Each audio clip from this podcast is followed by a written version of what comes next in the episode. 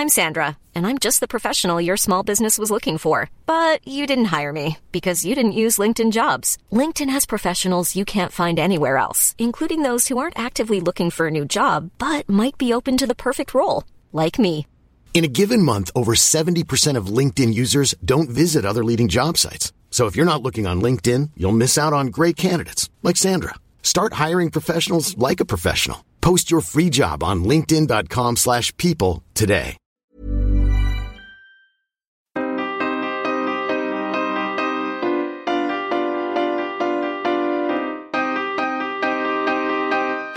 Studio 404, Studio 404 l'émission de société numérique.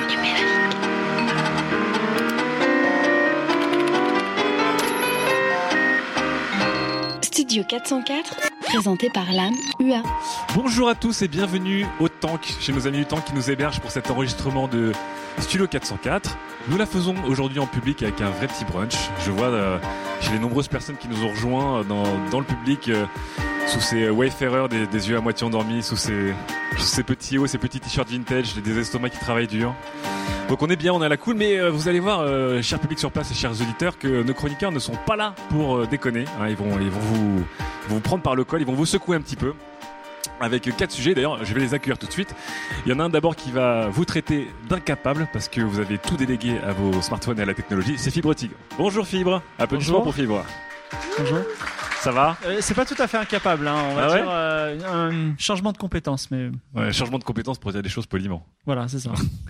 Il sera suivi d'une personne qui, elle, vous dira, vous êtes des utopistes, vous êtes naïfs à vouloir vous déconnecter d'Internet, on ne peut plus échapper à Internet, vivons avec. On applaudit Mélissa. Ça va Mélissa? Ça va très bien. J'ai testé pour vous la déconnexion. Wow, Enfin, presque. presque. T'as testé là, ouais, bon, on en parlera. La on en presque parlera déconnexion. Euh, le troisième, bon, le, vous serez plus habitué à vous faire agresser puisque le, hein, c'est le mec qui vous plaque euh, contre le mur avec ses chroniques. Absolument pas. Absolument pas. Je, je vous ouvre les yeux. Voilà. Et qui euh, vous ouvrira aujourd'hui les yeux au forceps euh, pour vous dire que vous êtes des acheteurs complètement euh, bêtes parce que vous essayez de trop réfléchir. Je ne sais plus pas comment ça du se passe. tout, mais pas du tout. C'est pas ça, l'âme, c'est pas ça. On peut applaudir Daz. Merci. Et enfin, quand vous aurez fini de digérer, que vous commencerez à vous réveiller, il vous assommera avec ce fameux projet de loi sur le renseignement et vous dira vous êtes des feignants parce que c'est important, mais tout le monde s'en fout parce que c'est pas assez rigolo. C'est Sylvain Palais. Salut Sylvain, applaudissements. Salut.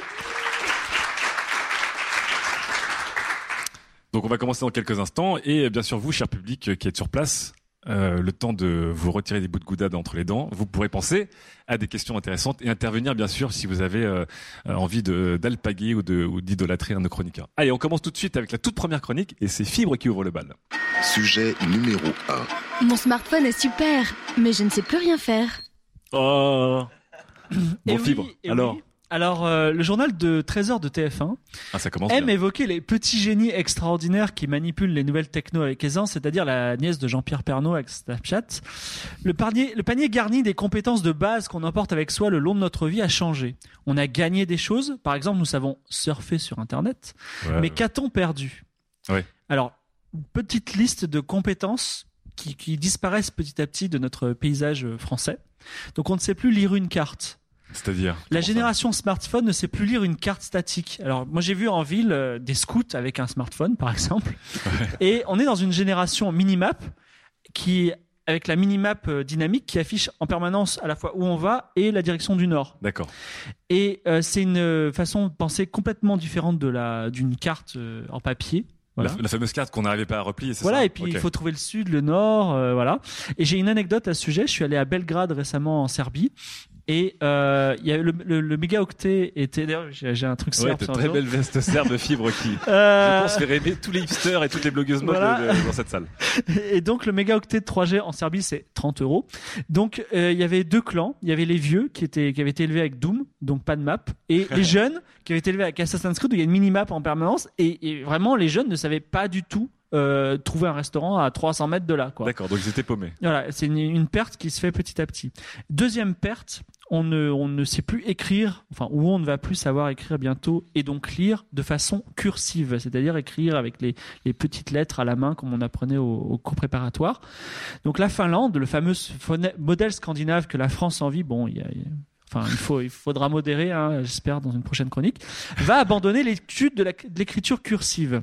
Donc l'écriture à la main, en fait. Voilà, même Daz ici présent qui a utilisé ses derniers grammes de mauvaise foi dans sa chronique sur le PC ne pourra pas nier. Il l'a dit, qu'il prend ses notes en euh, conseil d'administration, je sais pas quoi, euh, conseil technique, en écriture. en- il écrit ses F, des grands F en écriture bâton euh, Helvetica. Bah ouais, Voilà normal quoi. normal.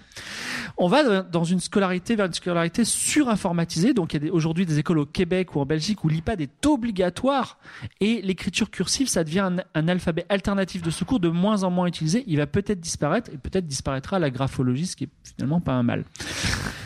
Troisième euh, compétence qu'on perd, mémoriser des informations de façon sèche. C'est-à-dire de façon sèche. On alors, on mémorise plus euh, aujourd'hui euh, des numéros de téléphone, mais on mémorise des outils qui permettent de retrouver des, des numéros de téléphone ou des dates ou voilà. Donc, on n'a plus cette capacité euh, à le faire. Comme disait Confucius, en refusant de donner son poisson, en apprenant la date d'une bataille, on apprend juste la date d'une bataille. En apprenant comment la retrouver sur Wikipédia, on a les dates de tous les événements. C'est Confucius qui a dit disait ça, ouais. Ouais, euh, il disait ça qu'un poisson, vous savez, poisson, pêché, pêcheur, là, etc. Euh, il y a une différence réelle entre la capacité à mémoriser une information ou à pratiquer un processus. On se retrouve avec des inaptitudes à mémoriser des informations arides, comme un simple numéro de téléphone. Alors, j'ai une anecdote personnelle.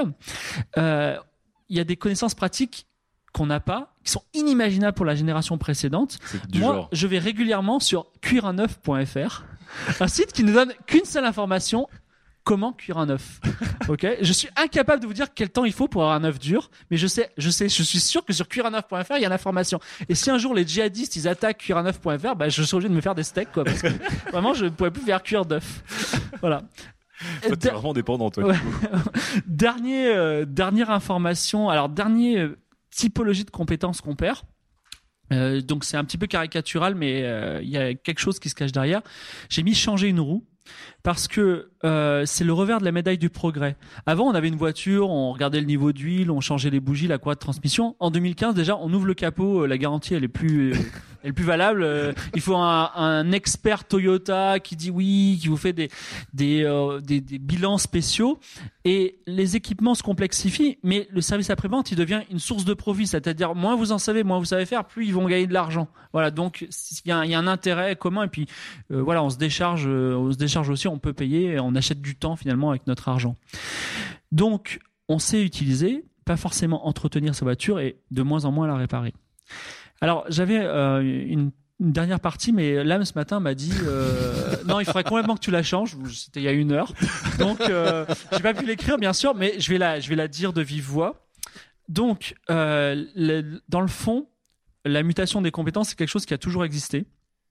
C'est-à-dire que euh, on, est, on va être amené, même euh, dans 10 ans, à encore oublier les choses qu'on sait aujourd'hui, comme la, la carte dynamique, et on, on aura une autre façon de se repérer dans l'espace. En revanche, euh, perdre euh, des compétences, c'est aussi perdre une agilité mentale qui est associée à la compétence. C'est-à-dire que euh, savoir, ça nous, empêche, ça nous enlève une façon de penser qui est particulière, même si on ne l'utilise pas. Et j'ai un, exemple pratique et un, phénomène de résistance par rapport à ça à donner. C'est que dans le, monde du jeu vidéo dans lequel je travaille, il y a un, langage de programmation qui est en train de s'imposer parce qu'il y a beaucoup d'évangélistes, il y a beaucoup de travail, euh, de lobbying dessus qui s'appelle Unity. D'ailleurs, ils ont un nom un petit peu de secte. Et c'est le langage que tout le monde pratique. C'est un moteur très populaire en ce voilà, moment. et, euh, financièrement, euh, graphiquement, enfin sur tous les plans, ça va être le moteur vraiment on va, qui va qui va s'imposer. D'ailleurs à tel point que l'Unreal Engine a des problèmes. Et là, il y a des il y a des programmeurs qui face à cette super hégémonie, eh bien, ils continuent, ils sont obligés de coder en Unity parce qu'ils n'ont pas le choix, mais ils pratiquent aussi un autre langage à côté pour conserver une agilité mentale parce qu'ils disent si on a toujours les mêmes systèmes, on aura toujours les mêmes problèmes, on aura toujours les mêmes réponses et c'est la fin de la créativité. Donc on est, ils, ils se forcent à faire autre chose. C'est un peu comme euh, au collège, le- ceux qui faisaient, qui faisaient latin ou grec, c'est ça? Qui Ouais. une sorte de langue. euh, bah, euh, le latin et le grec, parce que c'est un débat au cœur de l'actualité en ce moment, eh bien, ce sont des compétences qui aident à autre chose que savoir parler le latin grec, qui n'est pas fondamentalement pratique, euh, fondamentalement pratique au, au premier abord, mais ça donne des, une agilité mentale différente de ce qu'on fait avec des, des, con- des, des activités tous les jours. Voilà. D'accord, donc tu penses qu'on va tomber dans une sorte d'obésité mentale? Euh, pas forcément, parce qu'il y, a- il y a des gens qui résistent mentalement, mais c'est bien de faire des petits bilans et de dire bon voilà, ça je savais le faire, ça je sais plus le faire, qu'est-ce que j'ai perdu? Et peut-être c'est le moment de, de s'y remettre. Voilà. Ah. Alors pour fibre, on est, on est en train de s'empâter. On est en train de devenir complètement assisté. On consomme beaucoup plus, euh, on touche à beaucoup plus de choses, mais en fait, on les manipule moins, on les comprend moins, euh, et, euh, et on perd, on perd des talents. j'ai un terme pour ça, moi. Ah, attention, Daz. C'est-à-dire. Non, non, non, ça implique aucun problème de chromosome. J'appelle ça la consolidation de la société. La consolidation de la société. On va revenir dessus ou pas sur le PC et la console? Non, mais enfin bon, force est de constater que finalement, il, il arrive au même euh, au même point que moi, quoi. Il arrive aux mêmes conclusions, c'est qu'on devient un petit peu, euh, on consomme tel que c'est packagé, et puis il faut surtout pas essayer de comprendre comment ça fonctionne, et, puis on a, là, on est très limité sur euh, sur tout ce qu'on peut faire derrière, en fait. Tu t'es déjà retrouvé en détresse quand t'avais plus la technologie avec toi? En disant oh. Non, parce que moi j'étais scout. T'as- Toi, t'as été scout toi Moi j'ai été scout et euh, Toi, t'as été scout. ouais, ouais. Je viens d'avoir une vision. Donc moi je sais faire des tables à feu, je sais euh, calculer des azimuts et feu, me démerder avec une boussole. J'ai pas de problème pour ça. Moi vous me filez des du bois, Non, mais surtout, avant, d'être c'est scout, Daz est vieux. Pas tant que Tu, ça. tu as connu l'ère pré-smartphone. Ouais mais toi aussi. Ouais. On a connu. Parce que toi, t'es on a tous provincial. connu Internet. Donc euh, non non moi j'ai pas de j'ai pas trop de soucis avec des changements de, de roues ou de des problèmes de cartes. Parce, que c'est quelque chose qui t'appartient ou parce que tu te, comme dirait Fibre, tu t'entretiens, tu te dis ok, il faut quand même que j'arrive à rester un peu dépendant des choses, que je continue à apprendre des choses, que de je ça, continue ouais. à réfléchir, que je continue à rester agile mentalement, comme disait Fibre. C'est pour ça que enfin il y, a- il y a un peu de ça, c'est pour ça que je joue à Arma. qui justement te permet de savoir lire une carte Et et, utiliser une boussole. voilà et calculer des azimuts. euh. Donc toi, c'est passion azimut. Bah, non mais c'est Oui. enfin, c'est vrai que c'est- c'est quand même important. Je me dis euh, de temps en temps comme ça, je me dis qu'est-ce qui se passerait si demain une bombe nucléaire éclatait sur euh, sur Paris? Euh, il y aurait plus de fixie déjà, ça c'est le premier problème. Mais euh, Est-ce que tu sais fabriquer un arc du coup euh, pour chasser Ouais. le lapin euh, ouais. Paris? Ouais, ouais, mais c'est surtout les pièges, les collets en fait qu'il faut. C'est plus facile pour le lapin que l'arc. Ouais, donc Mais, euh, en, en cas d'in- en cas d'invasion zombie, en cas d'invasion zombie, Daz, Petite Voilà, non. masterclass de sur simplement, simplement pour vous dire que euh, vous faites tous des métiers qui sont un petit peu abstraits, euh, qui fonctionnent parce qu'il y a de la technologie. Euh, sachez qu'on vous mangera en premier. Quand il faudra des maçons et, euh, Ah, et euh, sûr, des le- architectes Le et des trucs comme marketing, ça. euh, Sylvain, c'est. Voilà, ça servira à que dalle d'être expert marketing ou, euh, ou d'être community manager. Si ça, community manager, ça peut peut-être aider un petit peu. ouais, pour reconstruire des communautés. Voilà, mais euh, ouais, enfin, de temps en temps, c'est un petit challenge comme ça. Je me dis, si jamais demain j'ai plus ça, qu'est-ce que je fais? D'accord. Je, Est-ce que je rêve d'un. Colanta avec que des métiers du numérique. un community manager qui est là, non les gars, là, il faut vraiment se mettre ensemble, il faut qu'on fasse des petits RT et tout, c'est cool, franchement. on va faire une, une réunion, un stand-up meeting, c'est ça, ensemble sur la plage? Bah ouais, on fait un kick-off meeting euh, pour savoir euh, si on chasse euh, la dorade ou le lapin. Qu'est-ce qu'on tue en premier? Sylvain, est-ce que tu, tu sens des fois que tu euh, t'appuies sans te rendre compte, mais de plus en plus sur euh, sur les technologies le, le débat le plus connu étant souvent le savoir, où on dit qu'effectivement maintenant on a le savoir, donc on n'apprend plus rien, donc finalement comme on n'apprend plus rien, on est peut-être moins intelligent, etc., etc. Est-ce que tu as l'impression qu'il y a des choses, voilà, le sens de l'orientation, euh, la réflexion, euh, euh, l'écriture, enfin plein de talents qu'on a eu qu'on nous a appris, qui sont en train de devenir euh, obsolètes ou que tu es en train de d'oublier. bah, c'est toujours la même distinction qu'on a qu'on a déjà fait dans des émissions précédentes, c'est la, la différence entre la connaissance qui est à portée de main et euh, savoir connaître, savoir utiliser les connaissances. Et euh, si on a été bien éduqué, si on a bien appris les choses à l'école, moi je pense qu'on peut se servir des outils qui sont à notre disposition et utiliser Google Maps euh, de façon euh, totalement optimale.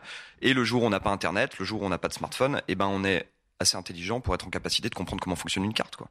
Donc toi, tu penses qu'il y a, euh, on a, on a des acquis qu'on peut qu'on peut maintenir d'une certaine manière? Ouais, moi je pense que dans 20 ans, même si euh, tout le monde, euh, toute la planète a des smartphones et Google Maps, le jour où il y a plus d'internet, on saura quand même utiliser une carte. Il y aura plus de cartes. Il n'y aura plus de papier. C'est le problème. Il y aura Ça, plus je suis pas sûr. Donc toi, Ça, toi, toi, t'es plutôt, t'es plutôt rassuré. Tu penses que t'es Ouais, assez ouais, optimiste ouais, sur la question? ouais, ouais. Et au pire, si on délègue vraiment des, des compétences à la machine, tant mieux, ça laisse plus de place pour euh, pour autre chose, D'accord. comme Donc, la, la télépathie par exemple. Les théories de Sylvain. Mélissa, est-ce que tu te sens parfois un peu, un peu euh, dépendante et euh, tu sens que t'as as délégué des choses euh, Bah, en fait, j'ai vraiment perdu la mémoire. Ouais. Parce que je sais que je peux tout avoir à disposition. Tu te rappelles encore des numéros de téléphone aujourd'hui quand on Non. ou pas? Genre, je pense que je dois savoir un numéro de téléphone, celui de mon père, mais c'est tout. D'accord. Alors que, enfin, j'ai quand même des Je proches me et que je rappelle devrais. de celui de mes potes d'enfance, moi, c'est incroyable. Non, mais j'étais, j'étais euh, l'autre jour à Bruxelles, je devais noter un numéro de téléphone et donc je me suis dit, attends, je vais le copier, le mettre dans note, machin, au lieu de me le sou- de m'en souvenir. Et j'arrive, et j'ai essayé. Après, je me suis dit, non, souviens-toi-en, et j'arrivais pas. Ah ouais, donc Genre vraiment, il a fallu que je le reconsulte trois fois. Et je me suis dit, mais putain, c'est, j'ai perdu la mémoire. Après, je suis assez euh, consciente que oui, du coup, je développe des savoirs de comment utiliser. euh, Enfin, tu vois, je vais aller chercher sur internet et chercher des trucs beaucoup plus complexes que me souvenir de trois chiffres en fait. Et ça, du coup, ça me fait pas vraiment peur, quoi. Donc ça c'est De pas perdre peur. des choses pour Des gagner trucs d'autres. beaucoup plus complexes comme. Bah, je sais pas. Tu... Non, Ouais, ouais, c'est ça le problème. J'ai Non, mais- Comme tu es dans la rédaction de choses, est-ce que, euh, par exemple, au niveau de l'orthographe et de la grammaire, tu es obligé de. Enfin, sans non, parce correcteur qu'elle a dit non, orthographique, non, des problèmes euh, Non, sans, sourciller, donc euh, Ouais, ouais, moi aussi, la grammaire m'a- c'est ça mort. m'a- hein. ouais. Ouais, moi ça m'a choqué un peu. Putain malaise. De quoi Souviens-toi-en. Ah oui, Ouais. tout ira bien, tout ira bien. Ah non, mais c'est- par exemple, sur- c'est intéressant sur Souviens-toi. cette histoire de- Souviens-toi. d'écriture et de grammaire. correcteur orthographique, ouais. Je me rends compte que le correcteur orthographique euh, m'assiste de plus en plus. Je pense savoir toujours écrire, mais c'est vrai que quand je fais une faute, je la corrige pas parce que je sais qu'elle va être corrigée automatiquement. Non seulement ça, mais en, en plus, Fibre, euh, ouais. comme il y a énormément de contenu qu'on lit tous les jours qui est produit par, euh, on va dire, des amateurs sur le, sur le web, eh bien, et je parle pas de la. Enfin, de, je traite pas les journalistes amateurs. Je dis euh, Twitter, euh, ce sont pas des rédacteurs euh, professionnels, on va dire. Donc, du coup, euh, on peut, on, peut- on voit peut-être plus autant de fautes que de que de choses vraies. On voit un mot mal orthographié autant de fois que bien orthographié. Donc, ça peut altérer notre notre mémoire. Non, mais Ouais, par exemple, moi, le sens de l'orientation, je l'ai. ça, ouais, Parce ouais. que enfin, c'est un truc que, j'ai et autant il me faudrait peut-être une carte si je l'avais pas, autant euh, la mémoire c'est plus difficile à cultiver. Du coup, j'ai un peu plus renoncé à la mémoire, mais il y a des trucs que, que je sais que tu vois, je vais pas perdre quoi. On va pas perdre des compétences non plus. Juste, juste à, à main levée dans le public, qui, sait en- qui euh, mémorise encore des numéros de téléphone quand il, quand il détient un nouveau contact Ok. Une personne. Une personne. Une seule personne dans la salle qui, euh, qui maintient encore des numéros de téléphone. Qui, euh, qui pense qu'il s'appuie un petit peu trop sur son correcteur orthographique maintenant qu'il y repense? Ah, personne Vous êtes pas honnête. Vous êtes menteur. Ah, Ah, ça commence à se deux, lever un trois. petit peu les mains. Non, mais de toute façon, on n'écrit plus, euh, on n'écrit plus avec un stylo. Enfin, C'est Si, vrai. quand même un petit peu. Ah bah, aujourd'hui, euh, ah bah, voilà, il y a un monsieur qui sort son stylo. Mais est-ce que c'est pas un stylo de hipster de collection je sais pas. Un truc en aluminium. Est-ce que c'est pas un, un fixie avec une seule couleur? Non, mais en, en fait, on, est- Sylvain. on écrit beaucoup plus, euh, je trouve, avec euh, le numérique que les générations précédentes. On, Oui, on c'est- pro- on produit vachement plus de contenu écrit, mais par contre, on le produit avec un clavier et, et- et beaucoup moins avec un stylo Ouais. qu'avant. Ça, ça, Et c'est, ça, re- ça rejoint ce que tu disais sur l'écriture cursive euh, qui disparaît. Mais je comprends en pas Finlande. pourquoi Daz prend, enfin, n'utilise pas l'écriture cursive par exemple parce que c'est Si, dix fois plus rapide. Ouais. Je l'utilise. En fait, moi, j'ai essayé plein de trucs justement pour prise de notes, etc. en réunion, un peu comme euh, ce que Mélissa euh, euh, pourchasse dans sa vie. Et euh, non, mais l'outil, parfait, ouais, l'outil Ouais. parfait vraiment qui euh, qui répond à tous les problèmes. Et là, je suis revenu, j'ai lâché Evernote en fait. Je suis revenu à l'écriture euh, sur un cahier parce qu'en fait, quand tu écris, tu mémorises en même temps. Ça, c'est vrai. Mm, mm. Et je me rendais compte que euh, en me reposant sur Evernote uniquement, euh, tout ce qui était jalon, date à respecter, deadline, etc. En fait, euh, pff, je les, je les mémorisais pas. Donc tel projet, ah ouais, ok, machin. C'était quoi la date? Ah, c'était aujourd'hui. Bon, bah voilà.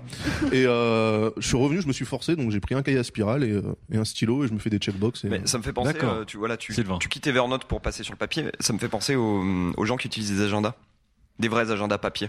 Ouais, ça c'est incroyable. Et ça, c'est incroyable. Moi, Ouais, je trouve ça incroyable. Il y a rien de moins pratique Ouais, c'est qu'un cahier sur lequel Ouais. tu écris tes rendez-vous. Ton Tu cahier fait tu pas les- de tu les reminder, barres, c'est un tu peu les chiant. reportes, tu les Ouais. effaces. C'est C'est sûr, que, nul. c'est sûr que pour les notifications, ton agenda, tu peux. Ouais, c'est nul. Moi, je- le je- le je- public ne sait pas que Sylvain, tu as une relation très intime avec Google, ce qui fait que Google, non mais Google appelle Sylvain et dit, Google est Absolument. toi. Google Sylvain a dit, Tu ah, as le un 27 mai euh, à 18h, tu dois aller à ce rendez-vous et je te conseille de prendre ton vélo et de faire ça. Donc euh, il a une organisation qui est très très C'est poussée. plus qu'un agenda, c'est devenu un coach. Voilà, c'est Ouais. ça. Donc euh, on est loin de l'agenda papier. Non, mais c'est vrai que sans, sans l'agenda de Google, sans, ce- sans cet outil, outil numérique qui, qui euh, supplée à ma mémoire, moi, je suis, euh, je suis complètement paumé. Quoi. Donc là-dessus, tu rejoins un peu Mélissa, c'est que sur la mémoire spécifiquement, euh, il y a quelque chose, on a vraiment délégué une partie de notre gymnastique mentale?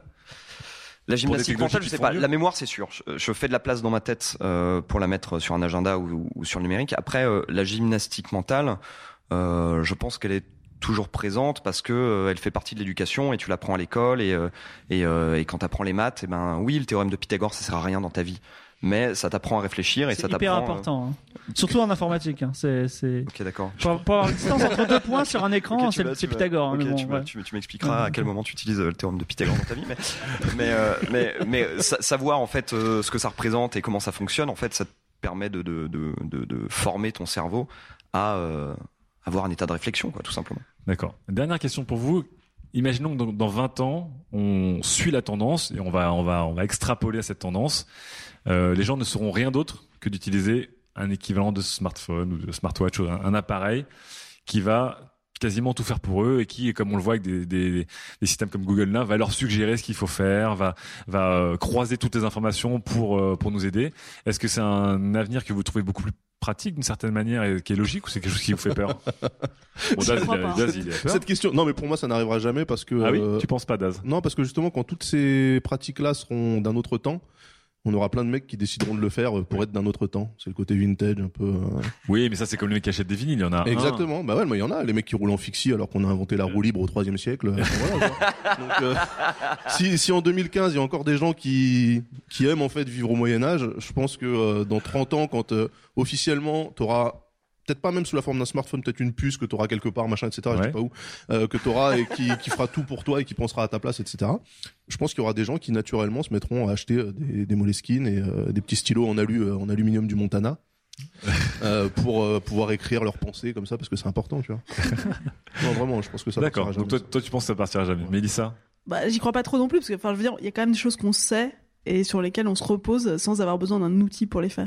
Oui, on sait parce qu'on a Enfin, une ça- éducation qui risque de changer. Fibre parlait de. Oui, mais t'apprends des trucs dans la la, rue. enfin, d'écriture tu vois, là, tu passes, tu vois le nom de la rue, euh, tu, tu, parfois tu vas le retenir juste parce qu'il s'est passé un truc de fou dans cette rue, que tu, tu sais, ah, c'était rue machin. Est-ce que quand tu vas en soirée maintenant, tu te- tu t'y retrouves? C'est le premier truc que tu fais, c'est que tu sors quand même ton smartphone pour trouver l'adresse exacte. Ou est-ce que tu te dis tiens, il y a cette rue qui coupe En général, je l'ai pas noté, donc je me rappelle du truc, mais après, si je, on me dit, il y a une soirée dans tel lieu, je me souviens que c'est dans telle rue et j'ai pas besoin de, tu vois. D'accord. Je pense pas que ça va, on va tuer complètement euh, toutes nos, enfin, ça serait tuer le fonctionnement d'une partie de notre cerveau quand même, en fait. Oui, bah comme aujourd'hui, comme tu dis, la mémoire, elle est, elle est, il y a une ablation Oui, mais de la en mémoire. partie, tu vois, j'ai quand même eu des souvenirs, des trucs, enfin, tu vois, on va pas tuer nos souvenirs, par exemple. D'accord. Ah non, j'espère pas.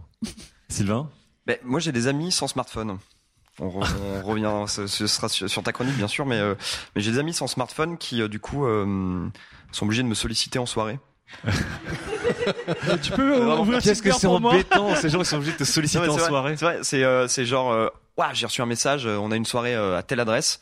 Je sais pas du tout où c'est. Est-ce que tu peux me dire Sors ton smartphone et ouvre Google Maps, quoi. Ah donc eux ils ont ils ont pas de smartphone pour Ils faire genre des- des non mais en fait ils ont un ami qui a un smartphone donc en fait ils Exactement. délèguent euh, par Exactement. un intermédiaire. Mais ils, ils se débrouillent en fait. Ils s'en foutent. C'est pas un problème. C'est euh, euh, s'ils se retrouvent et que moi je suis pas à la même soirée qu'eux et qu'ils ont pas de smartphone pour regarder la map, c'est ben ils vont faire autrement, tu vois. D'accord. Et il y a pas, il y a, ils ont Mais de pas toute façon, ils seront jamais dans la même soirée puisque s'ils ont pas de smartphone, ils ont pas Facebook et s'ils ont pas Facebook, personne les invite. C'est exactement ça. Ils ont pas les événements. Fibre. C'est un peu triste, Dans 20 mais euh, toutes les choses euh, aujourd'hui qui, qui font partie de notre quotidien et qui on a un petit peu à cœur, comme trouver son, son chemin sur Google Maps, à mon avis, elles vont disparaître. Elles, ce sera juste différent. Mais donc, euh, ce, ce monde familier sera, sera différent. Je vois par exemple, à titre personnel, euh, j'avais développé l'année dernière des techniques de Sioux très particulières pour euh, toucher des youtubeurs. Et aujourd'hui, c'est plus du tout d'actualité parce que ça a complètement changé. Donc, tout ce savoir-faire, j'aurais pu écrire un livre, devenir célèbre, et en fait, pas du tout parce que c'est perdu dans la nature. Donc, euh, on a un monde qui change et il faut s'adapter. Très bien, très bien. Est-ce que dans le public, il y a des gens qui... euh, Oui, alors il y a une personne ici là, qui va prendre le micro, monsieur, qui ont un avis par rapport à ce qu'a dit Fibre et ce que ce qu'ont dit nos chroniqueurs sur euh, cette sorte peut-être de... Pas de régression, mais donc de, de, de fainéantise mentale et du fait que ça se déplace hors de nous vers les technologies. Euh, oui, je voulais revenir euh, au terme euh, mutation des compétences qu'avait dit Fibre. Euh, certes, maintenant, on délègue certaines choses, mais est-ce que c'est pour, euh, pour autant qu'on savait les faire avant? C'est-à-dire que le numéro de téléphone, même avant le smartphone, j'en retenais 3, 4 et pas plus? Pareil pour euh, la carte. Je sais que beaucoup d'amis à moi, mais moi-même, j'arrivais pas vraiment à lire sur une carte. C'est toujours le cas avant les smartphones et même maintenant. Donc, est-ce qu'il y a vraiment finalement une mutation? Est-ce que les, chances- les choses n'étaient pas aussi difficiles avant finalement? Et certes, elles sont plus faciles, mais c'est pas pour autant qu'on savait les faire mieux. Mais normalement, Avant. en fait, D'accord. pour répondre à cette question de manière directe, euh, si on n'avait pas eu les smartphones, les gens comme toi seraient morts. Parce que la sélection naturelle aurait fait que vous seriez perdu, on n'aurait jamais retrouvé vos corps en fait. Donc quelque part, le smartphone c'est une béquille qui permet, tu vois, de, de faire survivre des gens qui ne sont pas prêts à affronter le monde. qui ne méritent pas de vivre, c'est ce que tu es en train de dire. Bien sûr. C'est horrible. Je plaisante, je plaisante. Non mais c'est c'est intéressant parce que d'une certaine manière, ce que ce que dit Monsieur, on n'a pas son prénom du coup ma- malheureusement, Nicolas. Donc ce que nous disait Nicolas, mais ce qui est intéressant et je vais le prendre l'inverse, un peu le côté plus bisounours, c'est que justement des gens qui ont des peut-être des lacunes ou qui n'étaient pas forcément doués dans quelque chose, du coup ça leur permet de alors, réintégrer la société. Le mot est quand même fort, mais survivre le mot, survivre le mot est encore plus fort.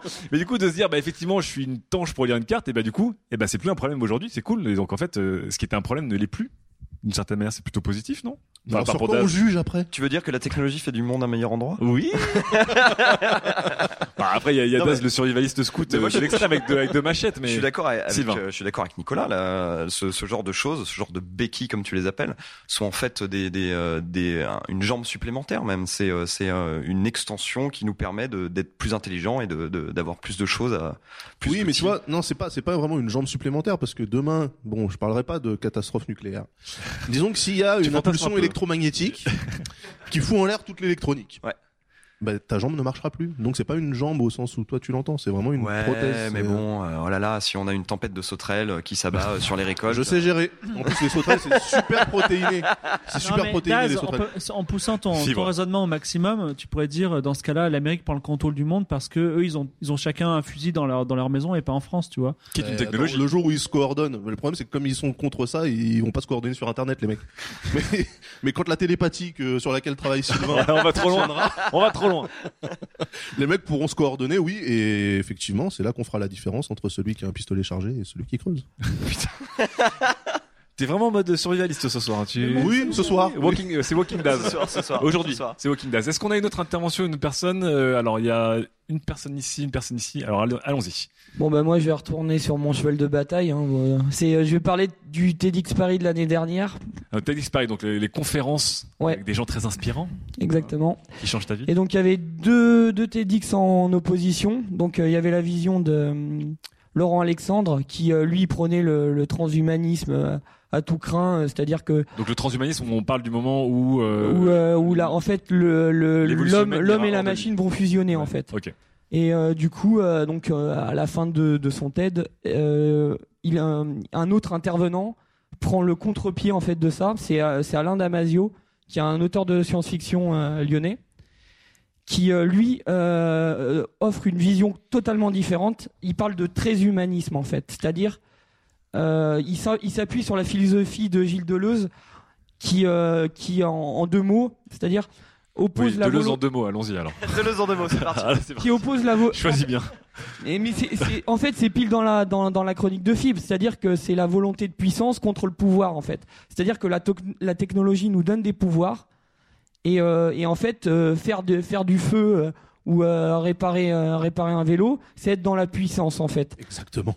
Et donc, en gros, euh, il- en fait, il prône un, un espèce de, de retour à la puissance, en fait, et d'essayer de de, de, de, de pas rejeter totalement la technologie, mais de garder, euh, de garder un, Savoir-faire. un savoir-faire exactement, une puissance Ouais. personnelle, en Mais fait. lié, ouais, lié à le- à- au cerveau euh, sans aucune aide. Voilà, c'est Mais ça. du coup, on, on peut retrouver dans une fracture, parce que Nicolas nous en parlait, euh, tout le monde n'est pas égal par rapport à certains talents, Mais bien certaines sûr. euh, bases de Mais, ah, connaissances. bon, bah, après, oui, mais bon, c'est Donc, c'est tra- donc, ce qui est intéressant, c'est qu'il y a transhumanisme et très humanisme. Ouais, c'est un jeu de mots d'ailleurs.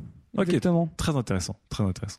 Après, euh, Sylvain enfin pour para- paraphraser Daz, euh, c'est pas de notre faute s'il y a des Mongoliens. Quoi. Je l'aurais pas Tu me permets, hein, moi. Oui, mais bien sûr. Ils prennent tellement cher. Une toute dernière intervention avant de fermer le débat. Je voyais quelqu'un qui voulait prendre euh, la parole. Voilà. Juste ici. Euh, donc ouais, moi j'ai dans la main un petit truc qui s'appelle une boussole. Et euh, Qu'est-ce que tu, c'est tu te balades avec une Je me boussole. balade avec une Ah, boussole. là, les- les- parce qu'il y a jusqu'à pas très longtemps, j'utilisais que Google Maps pour me repérer, Ouais. jusqu'au jour où en fait mon téléphone est tombé en rade en plein milieu de Paris. Et donc je là- savais là, qu'est-ce qui s'est passé, pas là Où aller tu t'es mis en position fétale. Et non, non, euh, j'ai fait la, j'ai fait, j'ai fait la tournée des bars pour essayer de retrouver mon chemin, et ça m'a, ça, ça m'a traumatisé. Tu as fini complètement bourré. Je Ça m'arrive Perdu, mais Eh non, mais non, c'est très intéressant du coup. Donc, donc- maintenant, tu as une boussole. Tu te balades Donc avec une au boussole. final, maintenant, j'utilise toujours Google Maps, mais juste en fait, je repère la direction que je dois prendre par rapport à mon point d'arrivée. C'est-à-dire que je regarde bah, métro Bastille, euh, le tank c'est euh, à l'est. Bon, d'accord. Alors je vais marcher vers l'est et je vais faire trois rues. Mais Donc, en gros, c'est fou. Ça, ça, ça, c'est très bien. C'est fou de pas utiliser le soleil à ce moment-là, puisque. non mais, mais c'est vrai. Je veux dire, bâtiment, le masque. si t'es le soleil, tu peux même euh, respirer un petit peu et dire tiens la Seine c'est par là-bas, tu vois, avec l'humidité et voilà. Eh ben, d'une certaine manière, enfin, fibre, fibre, fibre te troll dessus, mais euh, parce que là, tu dis oui, on peut faire ceci, cela, mais c'est aussi des technologies. La boussole, est une technologie. Oui, mais c'est une technologie qui dépend de rien. À part si Ah, il si. y a une inversion des pôles magnétiques. Normalement, ça fonctionnera même sans électricité, sans rien, quoi. Ouais, mais t'en rêves, ça, encore d'un cataclysme avec une inversion des Non, ça, ça me ferait chier. Non, ça, ça serait très chiant. Ouais, c'est quand même intéressant. Voilà. Et du coup, bah en fait, euh, ça me fait réfléchir en me disant quand c'est une grosse opposition entre compétences et, euh, et information cognitive. C'est-à-dire que je, je ga- les- j'externalise toujours les compétences cognitives. Je retiens jamais les dates, je retiens jamais euh, précisément là où je dois aller, etc. En revanche, je développe à fond les compétences, j'en développe plusieurs, euh, donc euh, lire une carte Google Data, lire une carte avec une boussole, etc., pour euh, pallier aux différentes problématiques. Donc du coup, je pense qu'on va plus s'orienter vers une multiple apprentissage des compétences pour compenser en fait. Oh, Très bien. Ah bah c'est intéressant du coup. 100% Sylvain. d'accord avec cette personne. 100% d'accord avec cette personne, Sylvain. Mélissa, d'accord ou pas d'accord avec cette personne? Bah bien sûr. Bah oui. Développons, développons. Donc vous allez sur cuiraneuf.fr. Après moi, la boussole, je comprends pas trop. Enfin, j'aurais plus choisi le retenir le nom des rues. Non mais vous savez combien de Mais- temps il faut pour avoir un œuf dur ou pas? Je demande. Ouais. Je demande. C'est quoi, c'est 12 minutes, Œuf dur, non c'est 9 minutes. Ah bah, ouais, tout- 12 minutes, 9 minutes. ça. 9 minutes. Là, il y a, là, il y a un 10 minutes. Œuf à la coque. Donc 3 attendez, minutes. donc là il y en a qui a Œuf 3 mollet, minutes, six 9 minutes, 12 minutes. Donc en gros, aucun des chroniqueurs c'est cuire un C'est œuf 9 dur. hein. minutes. 9 minutes. C'est du joli. Bon bah de- voilà, Euh, l'avenir sera sera une euh, humanité augmentée avec des tutos YouTube intégrés partout pour apprendre des choses. C'est ça, ça me fait rêver en tout cas. Très humanisme. Merci Chip. Allez, on attaque la première FAQ. F, A, Q. C'est le moment où je me tourne vers toi public en train de digérer, qui fait genre qui s'intéresse. Est-ce que quelqu'un d'entre vous ici dans dans, dans l'assistance a une question à poser à nos chroniqueurs? Monsieur. Ah, qui est très actif. On- Il y a toujours un mec qui est très actif. euh, C'est Nicolas Mais c'est Nicolas. Pour rigoler un peu, si vous aviez le pouvoir, euh, un peu à la Death Note, de supprimer un site internet de l'univers web et inversement d'en s- d'en ressusciter un, un service ou une application qui a disparu, qu'est-ce que ce serait? Alors, est-ce que comme dans Death Note, on doit écrire la cause de la mort ou pas? Faut vraiment aller jusqu'au bout du Éventuellement, truc. oui, c'est plus marrant. Très bien, très bien. Alors, si vous pouviez tuer un service web euh, avec un papier, un crayon, donc il faut savoir écrire hein, euh, quand même parce qu'on se rend compte qu'on sait plus tous écrire. Si vous pouviez tuer un service web en écrivant la cause, discretos, est-ce que vous auriez une cible? Un seul, euh, Daz, hein, parce que je te vois toi essayer de supprimer Non, la non, moitié non, de l'humanité ouais, là. euh. Pour troller, pour troller, j'essaierais de supprimer Google juste pour voir Oh, ce t'es chiant. Ah non, mais C'était mon idée, merde. le vrai, non, le vrai truc, moi, ça serait ouais un truc genre F de souche. Ah oui. Tu vois, tu le, tu le supprimes, tu mets cause euh, connard. Non, mais il y en aura, Et, euh, il y en et tu- aura un tu les nouveau dans la seconde. Et la, quoi. et la liberté Ah, d'expression alors. plusieurs Daz, lignes sur ton calepin. Hein Et la liberté d'expression alors. Oh là, attends, Ah, mais Pas je- très Charlie tout ça. hein. C'est vrai, c'est vrai. Je le regrette, je le regrette. Non, ouais, je pense à F de souche parce que le site en plus est pas très très bien fait. Enfin, j'aime Oui, c'est surtout pour ça. hein. Ouais, le, le design est merdique. Quoi. Voilà. Euh, qui, que de quoi? Sylvain. Un gros site, euh, pareil, euh, genre Facebook. Ouais, vraiment, Pour, pour, pour foutre la merde, pour redistribuer les cartes, tu vois. Pour voir s'il y a- sur Hello. pour voir s'il y a un, un réseau social français qui peut émerger euh, sur les cendres de Facebook. Facebook. Phoenixo.com, phoenixo.fr, tu vois, sur les centres de Facebook. Et si je devais en ressusciter un, ce serait Google Wave. Ah, Google Wave, l'incompris. Mais pourquoi On pense à toi, Google Wave. Mais ouais, c'est le, c'est le petit enfant autiste euh, rejeté par ses camarades. Google Wave, il est. Asperger, Asperger. Asperger, non, mais ça pardon. ne servait pas vraiment. Ça Aspi servait pas tendance vraiment. bipolaire. Euh, non, mais euh, pourquoi Il tu rigoles Google Wave, c'était génial. Google Wave, l'outil est génial. Mais d'ailleurs, euh, enfin, c'est un autre. On n'était un- pas prêt, l'humanité n'était pas prête. L'humanité n'était pas prêt, mais on l'a maintenant dans plein de nouveaux services. Google Drive, l'écriture instantanée, ça vient de Google Slack Wave. aussi, C'était ça ressemble un Slack peu. aussi. ouais. bien sûr. Très bien. Fibre. Euh, Wanadu. si je veux, je voulais faire, si je voulais faire du bien à beaucoup de gens et à l'État français, je dirais, je supprimerais Google Actualité. Là, il y a. Ah, Google, il prend cher quand même. Non, mais Google Actualité, là, il y a Mélissa. Enfin, je veux dire, si Oui. on enlève Google Actualité, je veux dire, la presse se modifie tellement sur Internet. Ah, fait pas non. Non, mais il y en hein. aura un autre. Enfin, tu vois. Non, mais, Mais- non, mais, non, mais on dit. Sous-entendu, il n'y a pas de remplaçant, on va dire. Voilà, sous-entendu, il n'y a pas de remplacement. Si tu supprimes Google Actualité, il se passe quelque chose de, de très important euh, économiquement et au niveau du, de la presse.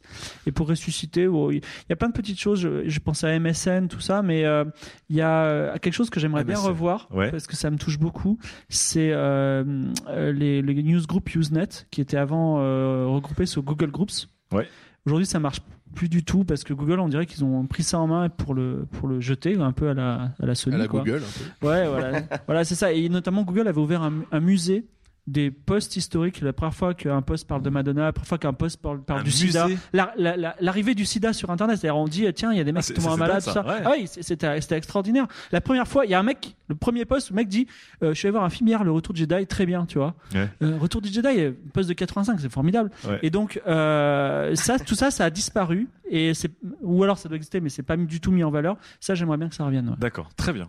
Mélissa, est-ce que tu pourrais, euh, si tu pouvais tuer un site d'un coup de crayon Euh, Sur un site de médias, parce que vous savez que je suis pour la fusion des, de certaines rédactions web. Ouais. Donc je vais pas, je vais pas donner de nom de site qui Ah, servira à rien. parce balance. que- Tu peux les dire, mais on fera bip. je pense que ça va très bien marcher. Non, mais oui, je pense qu'il y a, enfin, ça découle du problème de Google Actualité, mais il y a trop de sites d'infos, donc j'en- tuerais un, voire deux, voire trois. Sans les citer, c'est pe- c'est Sans les citer. Est-ce que est-ce que c'est un site de la BuzzFeed pour savoir? Non. Ok, bon. Non, parce que ça, c'est différent. Moi, mon problème, c'est qu'il y en a plein qui sont exactement pareils. Donc, ça sert à quoi d'avoir trois sites qui font les mêmes news de la même façon? Je suis d'accord, il n'y a pas assez de contenu sur Internet. il faut encore faire, en faire plus. Si tu devais en ressusciter un, est-ce qu'il y a un. Je un vois site- pas, en fait. Non Je crois que je suis trop jeune sur Internet. Oh, c'est mignon. Du coup, euh, je vois pas. J'avais besoin de Google Reader, mais. euh. Caramel peut-être? Google Reader, ouais, je suis d'accord. Ah, Google Reader, c'était bien, c'était bien. Mais bon, il y a Feedly. Très bien. Bon, bah voilà, on, on- on a, on en a tué, on a ressuscité beaucoup de Google quand même. hein. C'était, euh, On a tué et ressuscité Google. c'est très bien. Bon, il nous survivra en tout cas. Allez, on attaque du coup la deuxième chronique avec toi, Mélissa. Sujet numéro 2. Les déconnexionnistes sont-ils complètement déconnectés de la réalité? Ha Alors, les déconnexionnistes. C'est un terme un peu compliqué quand même. hein. Bah, il- Mais, je pense euh, qu'on comprend du coup. Hein. Oui, on comprend bien de quoi il s'agit. Ouais. Alors j'ai donc moi tenté d'être déconnexionniste. À chaque fois en fait c'est la même chose dès que je pars en vacances. Donc là Gislain vous fait un petit bruit de vacances. Ah. Mettez-vous bien. tu reprendras bien ce petit coup d'œil à 4 ans d'âge. Tu passes la crème solaire Voilà, à chaque fois je me dis ah ça y est, je vais enfin pouvoir déconnecter. Vacances à la ferme, hein, quand même. Mais on s'en fout d'As, putain, tu veux pas tout critiquer quand même. Donc comme, comme mon boulot consiste, comme be- beaucoup d'entre vous euh, ici, à être sur Internet toute la journée, c'est un peu le fantasme que j'ai parfois, ne pas aller sur Internet pendant trois jours, pendant une semaine, pendant un mois, un vœu de chasteté, si vous voulez, face à la tentation maléfique des autoroutes de l'information. Donc là j'ai besoin d'un petit bruit de modem de la part de notre cher Daz. Oh, ce beatboxing de haut Magnifique, niveau. merci beaucoup. Donc la première fois en fait que j'ai tenté ça, c'était en 2012, donc il y a pas si longtemps. J'allais aux États-Unis et donc j'ai viré Twitter, Facebook de mon téléphone parce que je me rendais compte que en fait vraiment mon doigt allait vraiment sur Twitter et Facebook par défaut et je me suis dit wow putain, ton cerveau a vraiment changé. Et euh, donc j'ai tenu deux jours en fait, parce que quand Ah on est oui. à l'étranger. En fait, Internet, vous avez besoin de ça pour communiquer, pour garder les contacts des gens que vous rencontrez. Et la deuxième fois, en fait, c'est- cette semaine, pardon, je, suis- je suis partie au Portugal, toute seule. Et donc, j'avais réservé mon logement via Airbnb. Donc oui, j'aurais pu noter le numéro de ma logeuse sur du papier, par exemple, euh, ou ne pas publier de photos sur Instagram, ou ne pas consulter mes mails et continuer à lire un livre. Oui, j'ai voulu me rappeler des adresses qu'on m'avait données sur Twitter, donc je suis allée sur ma boîte mail. Oui, j'aurais pu les imprimer, mais non, je ne l'ai pas fait. Ou le mail qu'on m'avait transféré avec plein d'adresses. Oui, j'aurais encore pu le mettre dans une note sur mon téléphone sans être connecté pas sur Internet, mais à quoi bon, quoi Ouais, c'est chiant finalement. Enfin, j'ai vraiment réfléchi. Je me suis dit, alors je peux faire comme ça, comme ça, comme ça. Donc j'ai passé une heure à penser mon plan. Et là, je me suis dit, mais pourquoi Hmm. Pourquoi je vais me prendre la tête à ça? Enfin, je veux dire, euh, je, je- je me suis juste dit, arrête quoi. Donc j'ai plutôt contacté ma logeuse via la messagerie d'Airbnb. Ça m'a pris une seconde. Immortaliser mes vacances sur Instagram sans trop en faire pour pas passer ma journée là-dessus. Et euh, écumer plein d'adresses qu'on m'avait données en allant sur ma boîte mail. En fait, me déconnecter pour me déconnecter, ça m'aurait pris du temps. Du temps sur mes vacances que j'attendais depuis longtemps. Je pose cette rime pour Daz. Elle est très belle. Qui saura la juger. Très riche. Donc je ne suis pas une déconnexionniste. Je- J'en suis enfin arrivée à cette conclusion. Je l'ai admis, j'ai assumé. Voilà, je suis Mélissa et je ne suis pas déconnexionniste. Bravo Mélissa. Bonjour Mélissa. Mais ça, ça- en fait, ça semble être le fantasme de beaucoup de gens aujourd'hui. Oui, ça- en ça revient 2015. souvent, ça, hein. Moi, ça me fascine qu'en 2015, plein de gens se, ne veuillent faire ça. Et en fait, du coup, forcément, il y a des gens qui veulent faire de l'argent avec ça, avec ce fantasme euh, fou. Et donc, euh, j'ai cherché en fait si je voulais vraiment le faire, comment euh, comment je pourrais. Je pourrais. Donc, en fait, il y a la- le centre thermal de Vichy-Célestin Ouais. qui propose une digital détox. Une digital détox. Passons sur le, le vocabulaire bullshit, hein, parce qu'on va dé- détoxifier du doigt. Ah. Euh, et donc, donc là, je- j'essaye de comprendre le programme. Donc, le, le coût de ce break digital, selon un article du Point, est de 1500 euros. Sympa. Et donc là, euh, Ça fait cher le Bon, au-delà du même, fait hein. qu'en plus l'article compare Internet à une addiction, euh, genre comme le, enfin comme être accro au cannabis, c'est vrai que le cannabis est un super moyen de Donc communication. remboursé par la Sécu. Merci les, le les point. mecs, ils ont réussi à, à comparer Ouais. Ah ouais, euh, non mais il est super cet article. hein, l'internet et de la weed. C'est beau. C'est- le point, Tout, hein, les tout est, tout est la win dans ce papier. Donc pour 1500 euros à Vichy, vous aurez donc le droit de déposer tous vos écrans au coffre de l'hôtel. Super. Prendre possession de votre chambre sans téléphone, ni ordinateur, ni connexion internet, bien sûr, uniquement des livres, des jeux de société et de la musique zen. Wouh Trop cool. Et commence alors un programme bien-être de 4 jours et 4 nuits composé de 14 soins pour retrouver un équilibre psychique dans une vie bien réelle. Alors là, en fait, c'est pas du tout, pas du tout cool. Une vie bien réelle. Ce Ah, sont parce que les là, on mots. le cœur du problème. Voilà, ce sont les mots de la responsable de communication du, de Vichy là. Et en- de Vichy, ouais.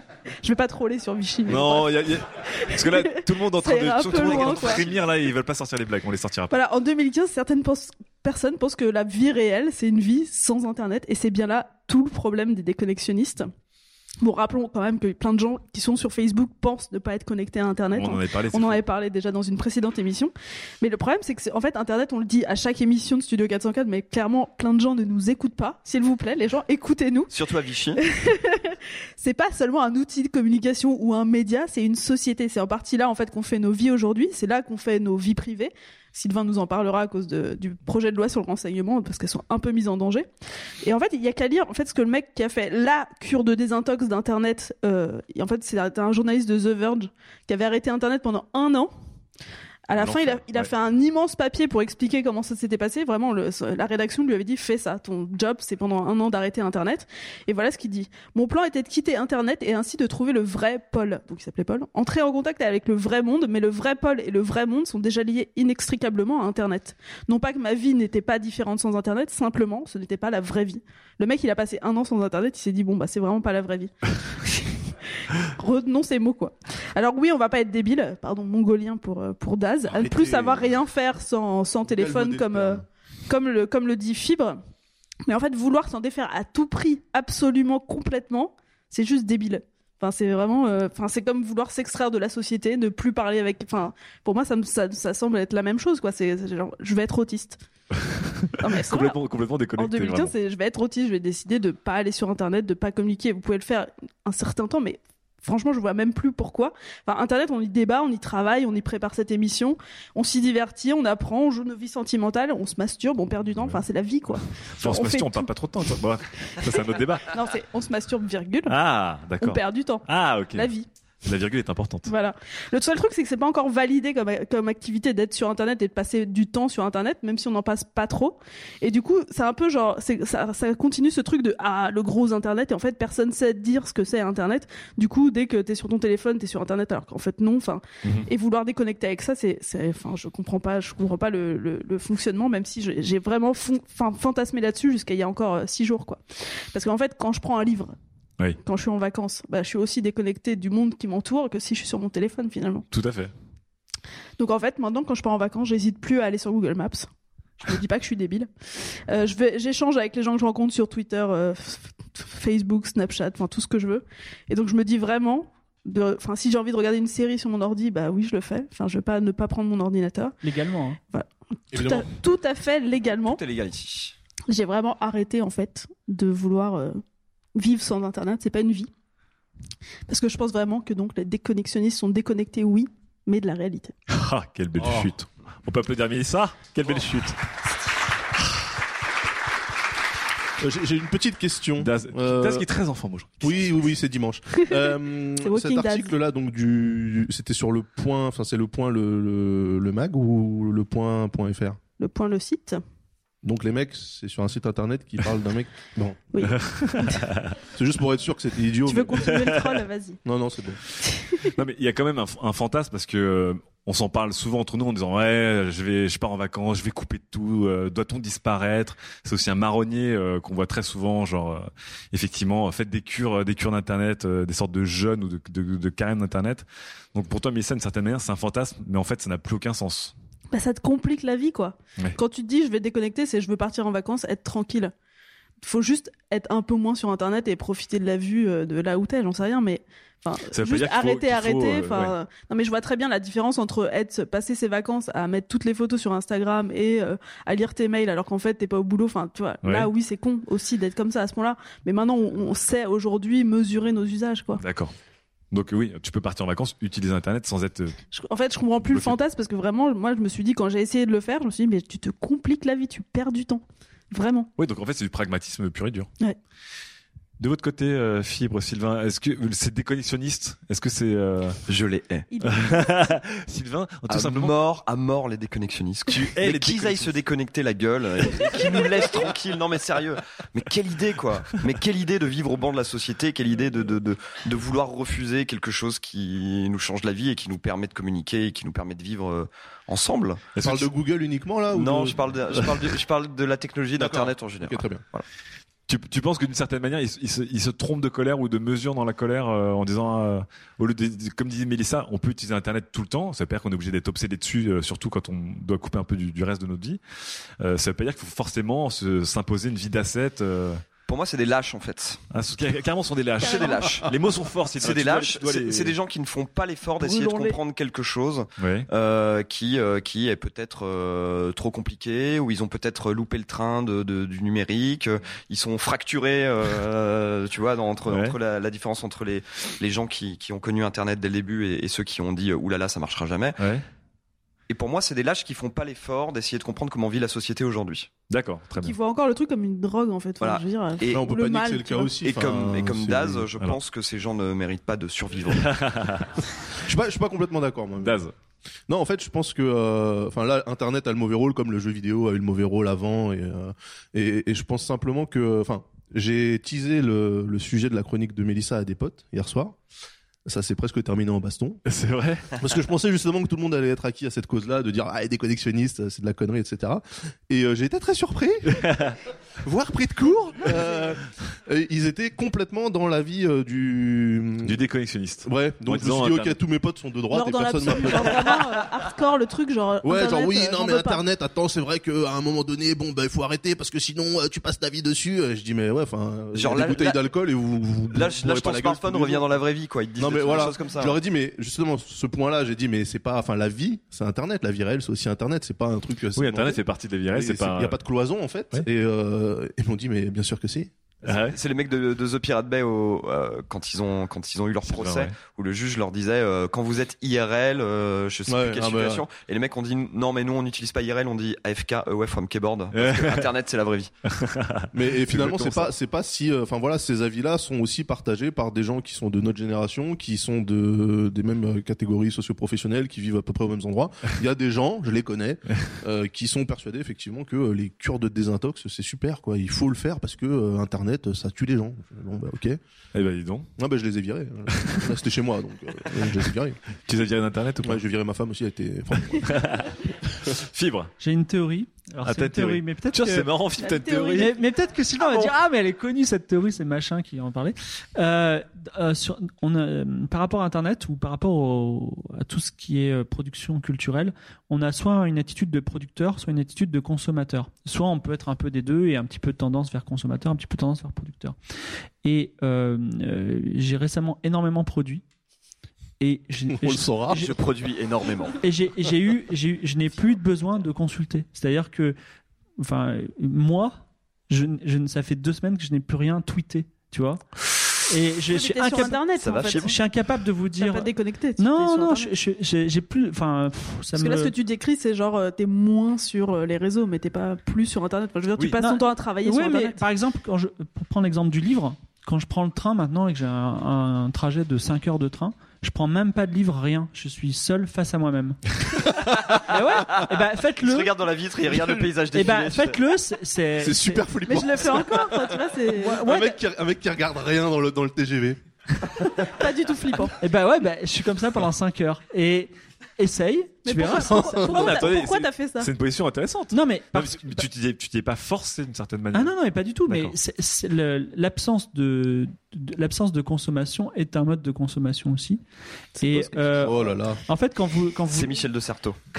C'est bon, tu l'as. quand vous quand vous lisez euh, quand vous lisez euh, vous absorbez des choses de l'internet en fait si, si l'internet il était en papier ben vous absorberez des choses en papier de l'internet. Donc effectivement je vous rejoins sur le fait qu'il n'y a pas de distinction entre la réalité et internet mais la question c'est plutôt notre mode de consommation qui est permanent. En permanence je vois Ah, des gens oui, ça, je vois des gens les gens ils regardent des séries en permanence et ils disent des trucs hallucinants du style ah mais au bout du 15e épisode c'est bien je vais pas me taper 15 heures avant- tu vois donc Donc toi, euh, tu, toi, tu parles plus de, de, de, de, la, de la manière dont Internet apporte des occupations non-stop, non-stop, C'est non-stop. c'est une forme d'addiction euh, à la consommation, voilà. D'accord. Oui, c'est intéressant. Et euh, Ben, euh, c'est intéressant. Enfin, euh, moi aussi, j'aime beaucoup consommer. Et parfois, cons- on peut aussi se consommer soi-même. Justement, par exemple, en ne consommant rien. Non, mais quand Ouais. on est Oh là là là. Très beau. Alors toi aussi, tu vas poser ça là Mais, euh, mais en, en fait, tu déplores le fait qu'on n'ait plus euh, le temps de ne rien faire. C'est ce que j'ai mis dans ma chronique. Je l'ai enlevé parce que j'avais plus la place. Sinon. ça fait partie des compétences qu'on a perdues, ne savoir rien faire. Ah, Voilà. mais ça, c'est vrai que c'est intéressant. du Voilà. coup. Donc en fait, pour toi, le déconnexionnisme euh, aurait une certaine pertinence, mais pas forcément lié à Internet. C'est lié au fait que euh, la connexion, c'est forcément la, consommation. Voilà. D'accord. Surtout la consommation. Ouais, Je suis pas d'accord. On, d'accord. on est ce qu'on on est ce qu'on consomme, c'est-à-dire euh, quand tu manges des carottes, tu deviens une carotte. Non, c'est pas vrai. Mais c'est ce que pensaient les, les aristotéliciens se posaient la question. Mais en tout cas, Internet, si tu consommes beaucoup d'une certaine chose, bah tu deviens certaine certaines choses parce que ce sont des idées, elles t'influencent. D'accord. Voilà. Et c'est bien aussi de pouvoir se construire soi-même en refusant la. Oui, mais du coup, t'es pas dans l'absolu de je déconnecte complètement. Enfin, je veux dire, euh, on a tous appris le sens de mais la on mesure. est, on est, et je crois qu'il y a un consensus, et même parmi le public, euh, que c'est une attitude euh, qui n'est pas, enfin, qui est, euh, qui est pas soumise, enfin, qui est pas su- suite d'une réflexion approfondie. Après, c'est une posture philosophique euh, comme Diogène de se couper du monde, de la consommation, de vivre dans un tonneau. Euh, France nu, Culture, euh, bonsoir. Devenir clochard. ah, de- euh, Non, mais c'est ça, bien sûr. ouais. Enfin, je sais pas, moi, je suis, je suis pas du tout d'accord avec ce, ce point de vue-là, parce que euh, ça y est, j'ai la fibre optique. et euh, j'étais joyeux. et je télécharge rien, en fait. D'accord. Je télécharge rien, donc euh, t'as accès à Internet, t'as accès à tout le contenu que tu veux, mais finalement, euh, j'ai toujours pas vu euh, Game of Thrones, par exemple, j'ai toujours pas vu Daredevil. Voilà, parce Ouais. que parce que j'ai pas envie de le voir maintenant et que je me, enfin, tu vois ce côté, euh, ah puisque ça sort, il faut absolument que je le consomme, etc. Je suis pas sûr que ça soit réellement une norme. hein. Il y a il y a des euh, mais il y a tu des consommes excès. autre chose. Tu Ouais cons- quoi. Du jeu vidéo Elite. en ligne Oui, c'est vrai qu'il y a Elite. Il n'y a, pas- y a pas 72 heures dans une journée, malheureusement. euh. Si, si, si, on peut, on peut toujours caler un truc, mais euh, euh, non, mais voilà. Enfin, je pense que cette vraiment cette compulsion, parce que c'est une- c'est c'est- c'est- c'est vraiment euh, de, de la, de la compulsion, ce que, ce que, enfin, ce que toi tu décris, c'est vraiment, euh, euh, il faut absolument binge watcher House of Cards, euh, il faut absolument euh, attendre le 18e épisode, et je partage tout à fait ce point de vue-là. Hmm. Moi, si un truc me plaît pas au bout du deuxième, je pousse pas. C'est pour ça que je vous le dis. Mais ici. même pas Breaking au bout du Bad, c'est de la deuxième merde. Oh là là Breaking Bad, c'est nul. Voilà. T'as pas vu Game of Thrones, t'as pas Breaking Bad? Qu'est-ce que tu fous là? Je sais pas, je me casse. Très bien. Donc non, je partage pas. Voilà. Est-ce que dans le public, alors, mademoiselle là-bas, vous avez une réaction par rapport à ce débat sur les déconnexionnistes et euh, le petit twist que Fibre a apporté ensuite? Bonjour. Bonjour. Euh, donc oui, moi je suis anti, euh, des- enfin anti non. Je suis pas du tout pour la détox euh, d'internet. Effectivement, je trouve que ça n'a aucun sens. Tout comme dire qu'il y a la vraie vie d'un côté, internet de l'autre.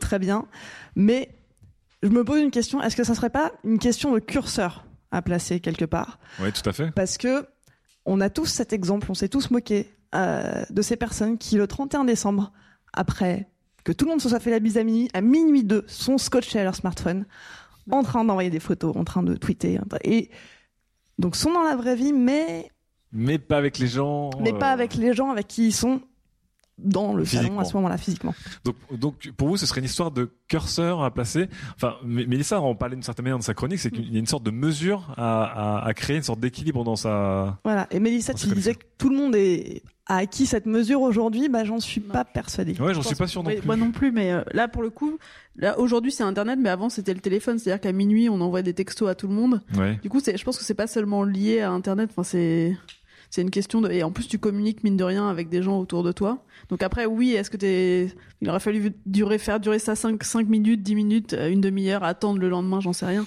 C'est vrai que c'est oui, tout est une question de Est-ce qu'il faut, du coup, il n'y a pas de. quel temps on se donne quoi. Du coup, on va se retrouver avec une position un peu euh, de Normand, ni oui ni Ouais. non, mais est-ce que du coup, il y a une sorte de, euh, comme, comme dit Mademoiselle, une sorte de mesure à adopter en disant voilà, il faut, euh, il faut se donner, je sais pas, des horaires, euh, une quantité. Non, de- mais au bout des années, on a, on arrêté, quoi. Enfin, au début, moi, j'étais euh, vraiment beaucoup sur Twitter. Bah, maintenant, j'y suis beaucoup moins. Enfin, ça, passe, quoi. Il y a, il y a l'effet de nouveauté passe aussi. Ça C'est- comme, euh, c'est comme un jouet, quoi. Tu joues beaucoup au début, puis après ça.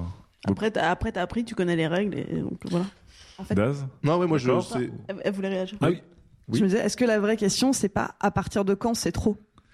Alors, à partir de quand c'est C'est trop impossible de mesurer un truc comme ça. C'est très personnel. Mais est-ce que, est-ce que du coup, alors, Si, au-delà il de ça. y, a- il y a- il y a une réelle euh, limite qui est, po- qui est posée par la science. C'est euh, ce qu'on, enfin, c'est le début de la pathologie. C'est à partir du moment où il y a de la souffrance, soit intérieure, soit dans ton entourage, c'est la limite.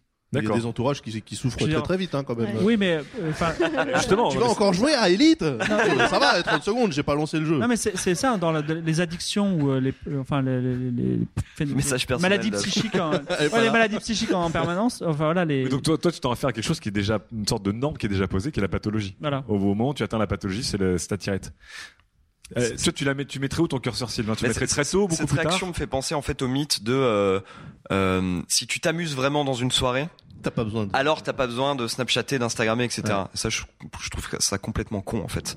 Ah c'est ouais complètement faux. Ouais. Si t'as- si si t'as pas le temps d'Instagrammer, de tweeter, de Snapchatter ta soirée, c'est que t'es trop bourré pour le faire en fait.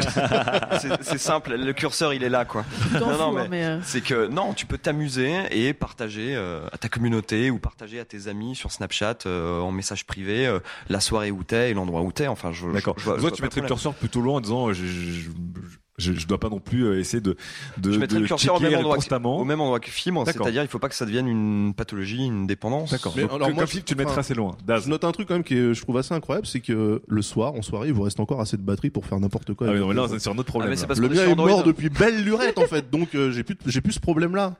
Et heureusement tant que les téléphones ne- n'auront pas une, une autonomie illimitée finalement, ça nous permettra de temps en temps de discuter avec les gens. Donc toi, bon, en soirée, Alors j'ai pour jamais toi, de batterie. pour toi, la, la- la fin de la batterie est une bulle de respiration. Exactement. C'est pour ça qu'il faut en- surtout pas plus d'autonomie. T'es un En peu fait, déconnextionniste en fait. Oui, mais par euh... Oui, mais quand il est obligé, par en fait. déconnexion, euh, ouais, c'est c'est pas ma faute à moi en fait. tu- hein, ouais, mais du coup, tu le vis bien, quoi. Tu te dis, ah, c'est bien. Ouais, bah Ou c'est surtout tu je dis oh non, ça. je pourrais pas prendre ça en photo et dire aux gens que je m'amuse. Mais tu le fais pas tellement. T'es un, ça. t'es un déconnextionniste Mais passif. jamais de batterie.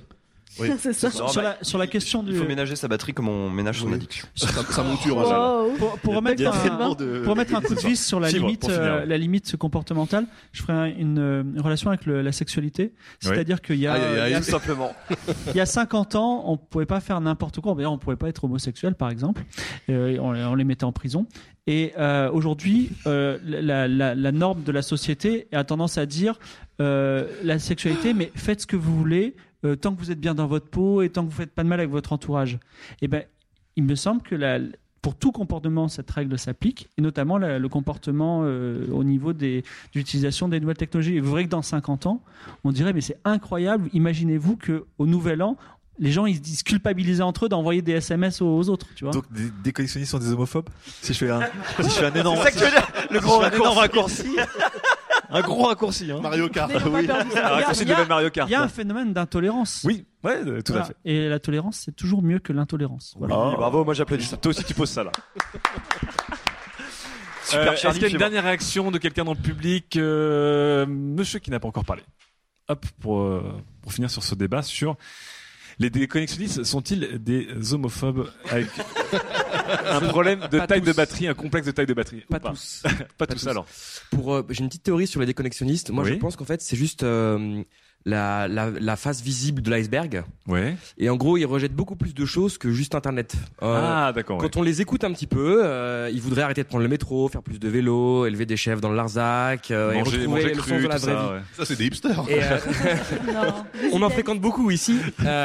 Et, et, et, euh, et, euh, et je, et je me dis tiens, est-ce que pour eux, l'in- Internet, c'est pas le truc qui s'immisce le plus rapidement dans leur vie privée et le chose qu'ils voient le plus? Donc c'est aussi la chose qu'ils détestent le plus. D'accord. Donc en fait, pour vous, la théorie qui est intéressante, c'est que les déconnexionnistes sont contre beaucoup de choses ou voudraient arrêter beaucoup de choses. Internet étant la tête de gondole euh, ou le numéro un dans leur dans leur liste noire d'une certaine Ouais. manière. Sylvain, je te vois Parce que ouais, parce que c'est tellement présent que c'est facile en fait. C'est plus facile de, de, de mettre son téléphone dans un tiroir que d'arrêter de bouffer de la viande en fait. Oh là là. Sur court terme. Mais après les mecs se rendent compte que c'est plus facile d'être végétarien que d'être euh, déconnecté d'internet. Oui, ils deviennent végétariens. Vous pensez que les déconnexionnistes sont un peu des gens qui, qui veulent refuser beaucoup de choses de leur époque d'une certaine manière? Et Bah, pas que ouais. Internet en fait? Bah, clairement, c'est une, une posture euh, Ce sont des un froussards. peu Oui, oui, extrême. ouais, ouais, ouais, non, c'est ce que je dis tout à l'heure, c'est des lâches, des froussards, c'est euh, Des gens de droite. c'est c'est- c'est- non mais c'est des, des gens qui ont peur des choses qu'ils ne comprennent pas et des choses qui arrivent trop vite et, euh, des gens de droite. et, et qui, et qui se qui se sentent submergés par euh, quelque chose de, de bah oui de technique d'un peu compliqué de la technologie quand la roue a été inventée au IIIe siècle comme je disais euh, je suis sûr qu'il y a plein de mecs qui étaient là ouh là là non non non Ça va trop vite. ouh là ça va ça va un petit trop peu vite. vite pour moi Bon, et très bien. Bah, en tout cas, j'ai hâte de voir ce que les déconnexionnistes auront à dire là-dessus. Ah, et alors une dernière question. Alors, allez, allez, mademoiselle. on va déborder, mais bon, hein, si une 404 débordait pas. Je suis désolée, je tiens à intervenir Mais parce non, que mais soyez pas désolé. je suis une déconnexionniste. Ah bah voilà, c'est très intéressant. Ah. Je suis peut-être la seule dans cette salle. Dressez le bûcher.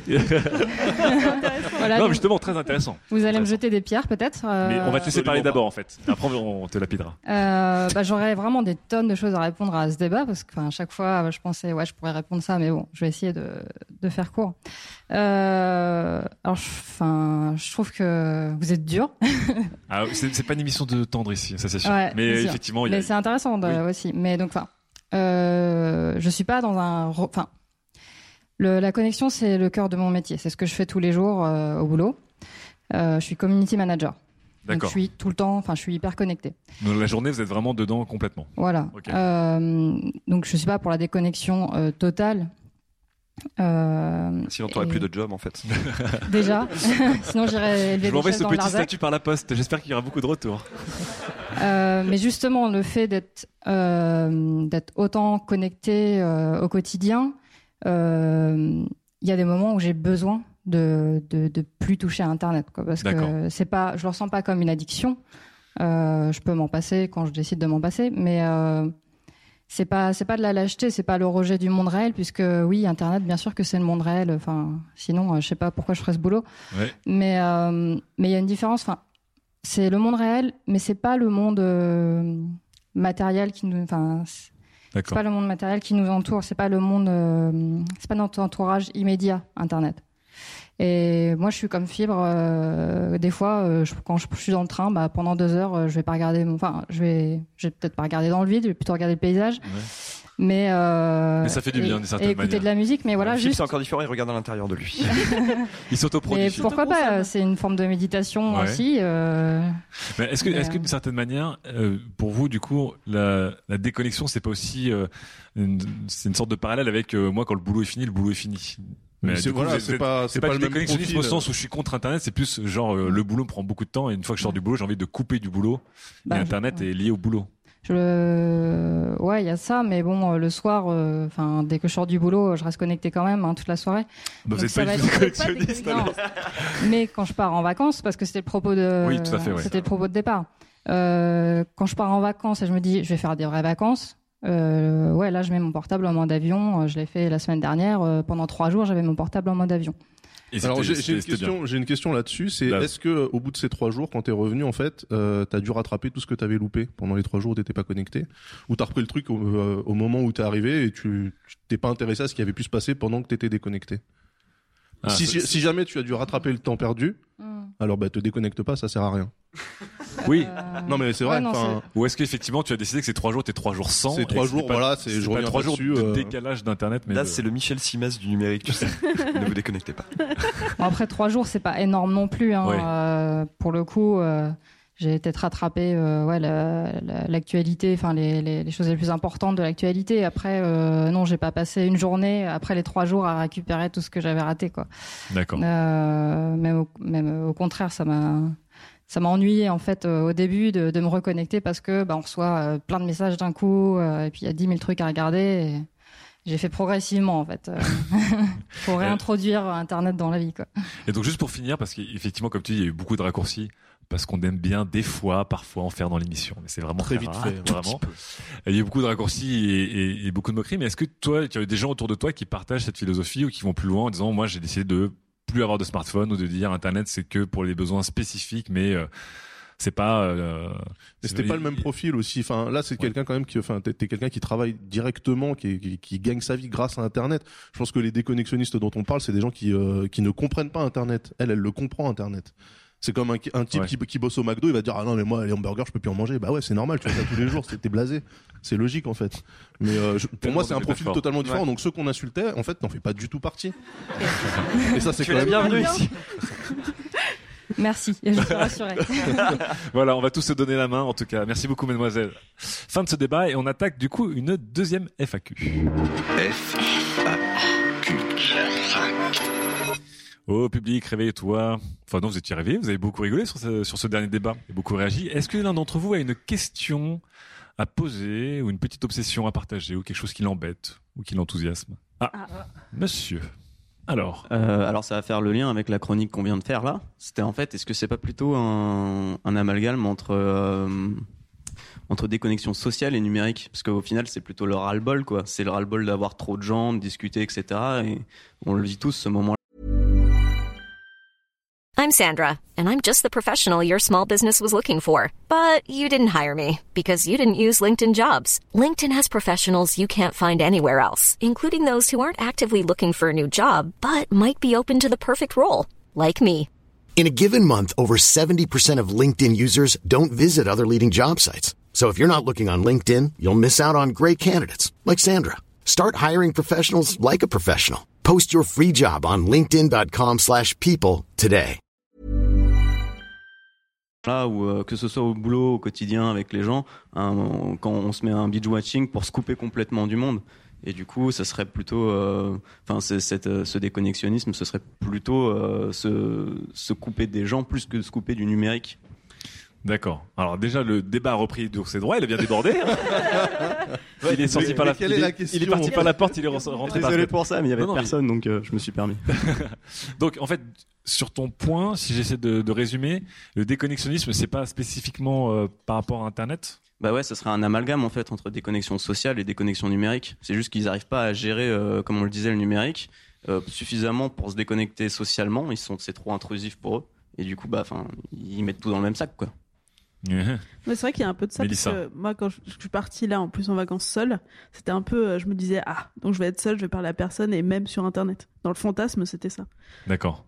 Ouais, donc il y avait une sorte de de- Je vais d'isolation. arrêter de globale. communiquer quoi, de, de dire ce que je fais, de, d'être- Ah, mais parler Philippe, tout à l'heure parlait de, de consommation de séries, de consommation de sites internet, euh, de consommation de contenus en fait qui ne sont pas des contenus sociaux. Du coup, euh, ça aussi, ça, ça fait partie de, de- de- des choses qui nous, euh, qui nous, qui nous rendent addictifs et qui nous, qui nous obligent à nous déconnecter.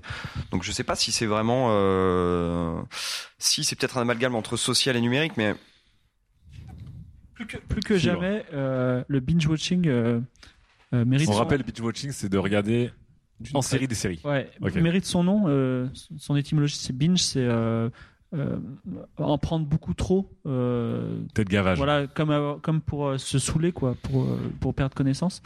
Et euh, je, je vois, il y, a une- il y a une vraie perte de qualité dans les contenus qu'on regarde. Je, je ne consomme absolument pas de séries, mais je vous observe regarder des séries. sur les spoilers.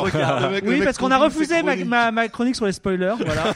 Et je trouve vraiment. Le piratage, Non, quoi. mais je, je trouve vraiment quand vous prenez une série comme Homeland, Homeland que vous avez regardé, vous avez apprécié. Euh, je, quand vous regardez le scénario dans sa Ça n'a globalité, plus rien à voir avec le débat. hein. il est, insupportable. le mec a complètement. Le monsieur, le monsieur- hijacké le le truc. monsieur a détourné la FAQ pour revenir au débat et toi t'as détourné la FAQ du Ah monsieur ouais, pour venir à ton ça, débat toi. c'est- détournement d'avion. C'était parfait. On attaque la troisième chronique immédiatement. Ce sera Daz. Sujet numéro 3. Pourriez-vous encore acheter à l'aveuglette sur Internet?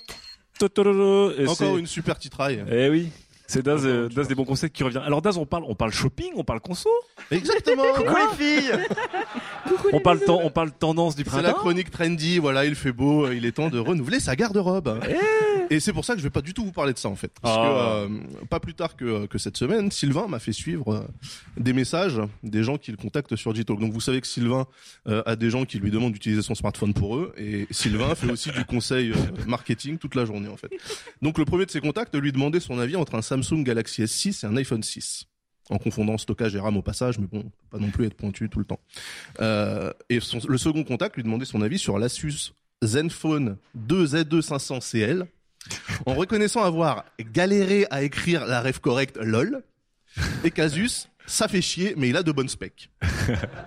Alors pour moi, ce type d'échange, en fait, c'est euh, juste après euh, Jean-Marc Morandini et euh, le cancer, le plus gros cancer de ce siècle. Parce qu'on vit en fait à, à une époque où euh, un produit peut nous faire chier, mais comme il a de bonnes specs, on envisage de l'acheter. Et là, en fait, ce qui me, ce qui me surprend, c'est que je suis pas en train de parler d'un disjoncteur, je suis pas en train de parler d'une fausse sceptique, mais d'un téléphone, d'un smartphone. Euh, donc un appareil un, un peu catalogué plaisir quand même, qu'on va dégainer euh, 150 fois par jour. Et à mon sens, à part le CEO de BlackBerry ou celui d'Arcos, euh, personne en tout cas personne de sain d'esprit, euh, est prêt en fait à s'infliger le fait, le supplice même, d'utiliser un produit euh, qui ne l'attire pas, juste parce qu'il a de bonnes specs. Et comme je parlais de specs, en fait, j'ai enlevé Arcos et Blackberry aussi finalement. Mais, mais donc cette question, est-ce que vous êtes prêt, euh, enfin qui est prêt, qui serait prêt à utiliser un, un truc qu'il considère comme pourri mais bien équipé normalement Les gens vont, vont dire, bah nous, parce qu'il y a un diktat de spec justement, d'avis et de recommandations sur euh, sur internet. Alors je veux que vous le sachiez, toutes les 34 secondes, il y a un designer vegan qui se pend à son iMac avec, avec une écharpe en lin éco-responsable parce que son produit joli et bien fini est déclassé par un truc mal pensé mais avec un meilleur CPU ou plus de RAM. 64 Go de RAM hein, pour les potes de Sylvain, c'est quand même mal. Ils sont, ils sont déjà en 2032 les mecs. Euh, posé sur le bureau de ce designer vegan, il y aura un mot tapé en Helvetica sur, et imprimé sur du Bristol Rose Pâle 320 grammes en fleur de coton. Euh, c'est trop dur, je ne peux pas lutter, les gens ne méritent pas le beau, avec une majuscule. Euh, nous, au Studio 404, on aime beaucoup les designers vegan et euh, ça nous attristerait un petit peu que, que leur travail fabuleux passe après des trucs euh, que tout le monde se force à lire sans forcément les comprendre, donc les spécifications en l'occurrence. Parce que moins de designers vegan, euh, ça veut dire moins de fixie. Et moins de fixie, ça veut dire quand même moins de gens idiots dans les rues. Et ça, il faut surtout refuser ça. T'as tes petites obsessions, Daz, je trouve. Oui, oui, oui, j'adore les fixies. Alors les gars du Labo 404 euh, ont mené une étude dont les résultats vont vous surprendre et changer votre rapport au monde. En moyenne, 75,5% de la surface d'une page produit est occupée par des considérations techniques, des avis et des suggestions diverses. 102% de ces éléments, ça c'est un vrai chiffre, sont aussi utiles que de savoir calculer une intégrale pour acheter sa baguette de pain. Fibre le fait, mais bon, c'est fibre. C'est Pythagore, c'est Pythagore. C'est pareil, il est dans le même délire. 354%, encore un chiffre vérifié, de ces éléments seront oubliés dans les trois mois qui suivent l'achat.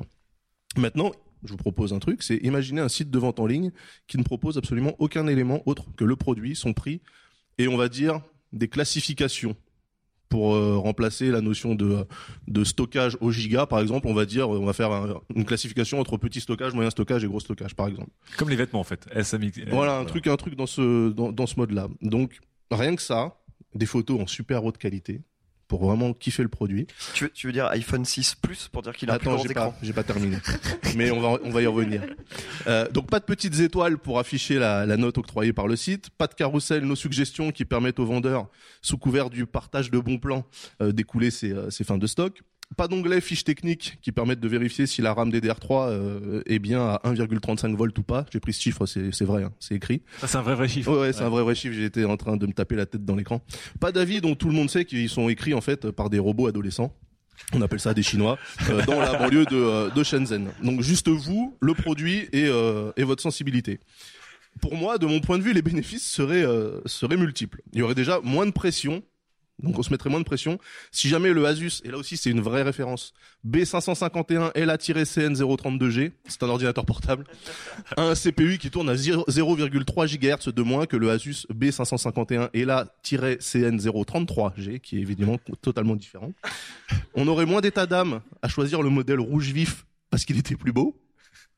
Et surtout, on aurait zéro regard des approbateurs qui remet en question euh, notre âme quand en rentrant à la maison avec un PC rouge vif sous le bras, on nous demande euh, qu'est-ce que c'est que ce truc rouge vif. On dit mais non mais il était beau. Voilà. Euh, les molettes des souris seraient beaucoup moins usées puisqu'il n'y aurait pas besoin de scroller pendant 16 km pour réussir à avoir l'intégralité d'une page. Il y aurait moins de déchets électroniques puisque du coup on jetterait moins sa souris. Non mais Tu, tu vas loin, tu vas loin dans la, dans la société de demain. c'est très important. Euh, il y aurait moins de corruption aussi puisque les marques arrêteraient du coup de, euh, de payer des, des coûts et des vacances au soleil aux propriétaires des sites en échange d'un placement un petit peu avantageux et d'une reco et, et de choses un peu bidonnées.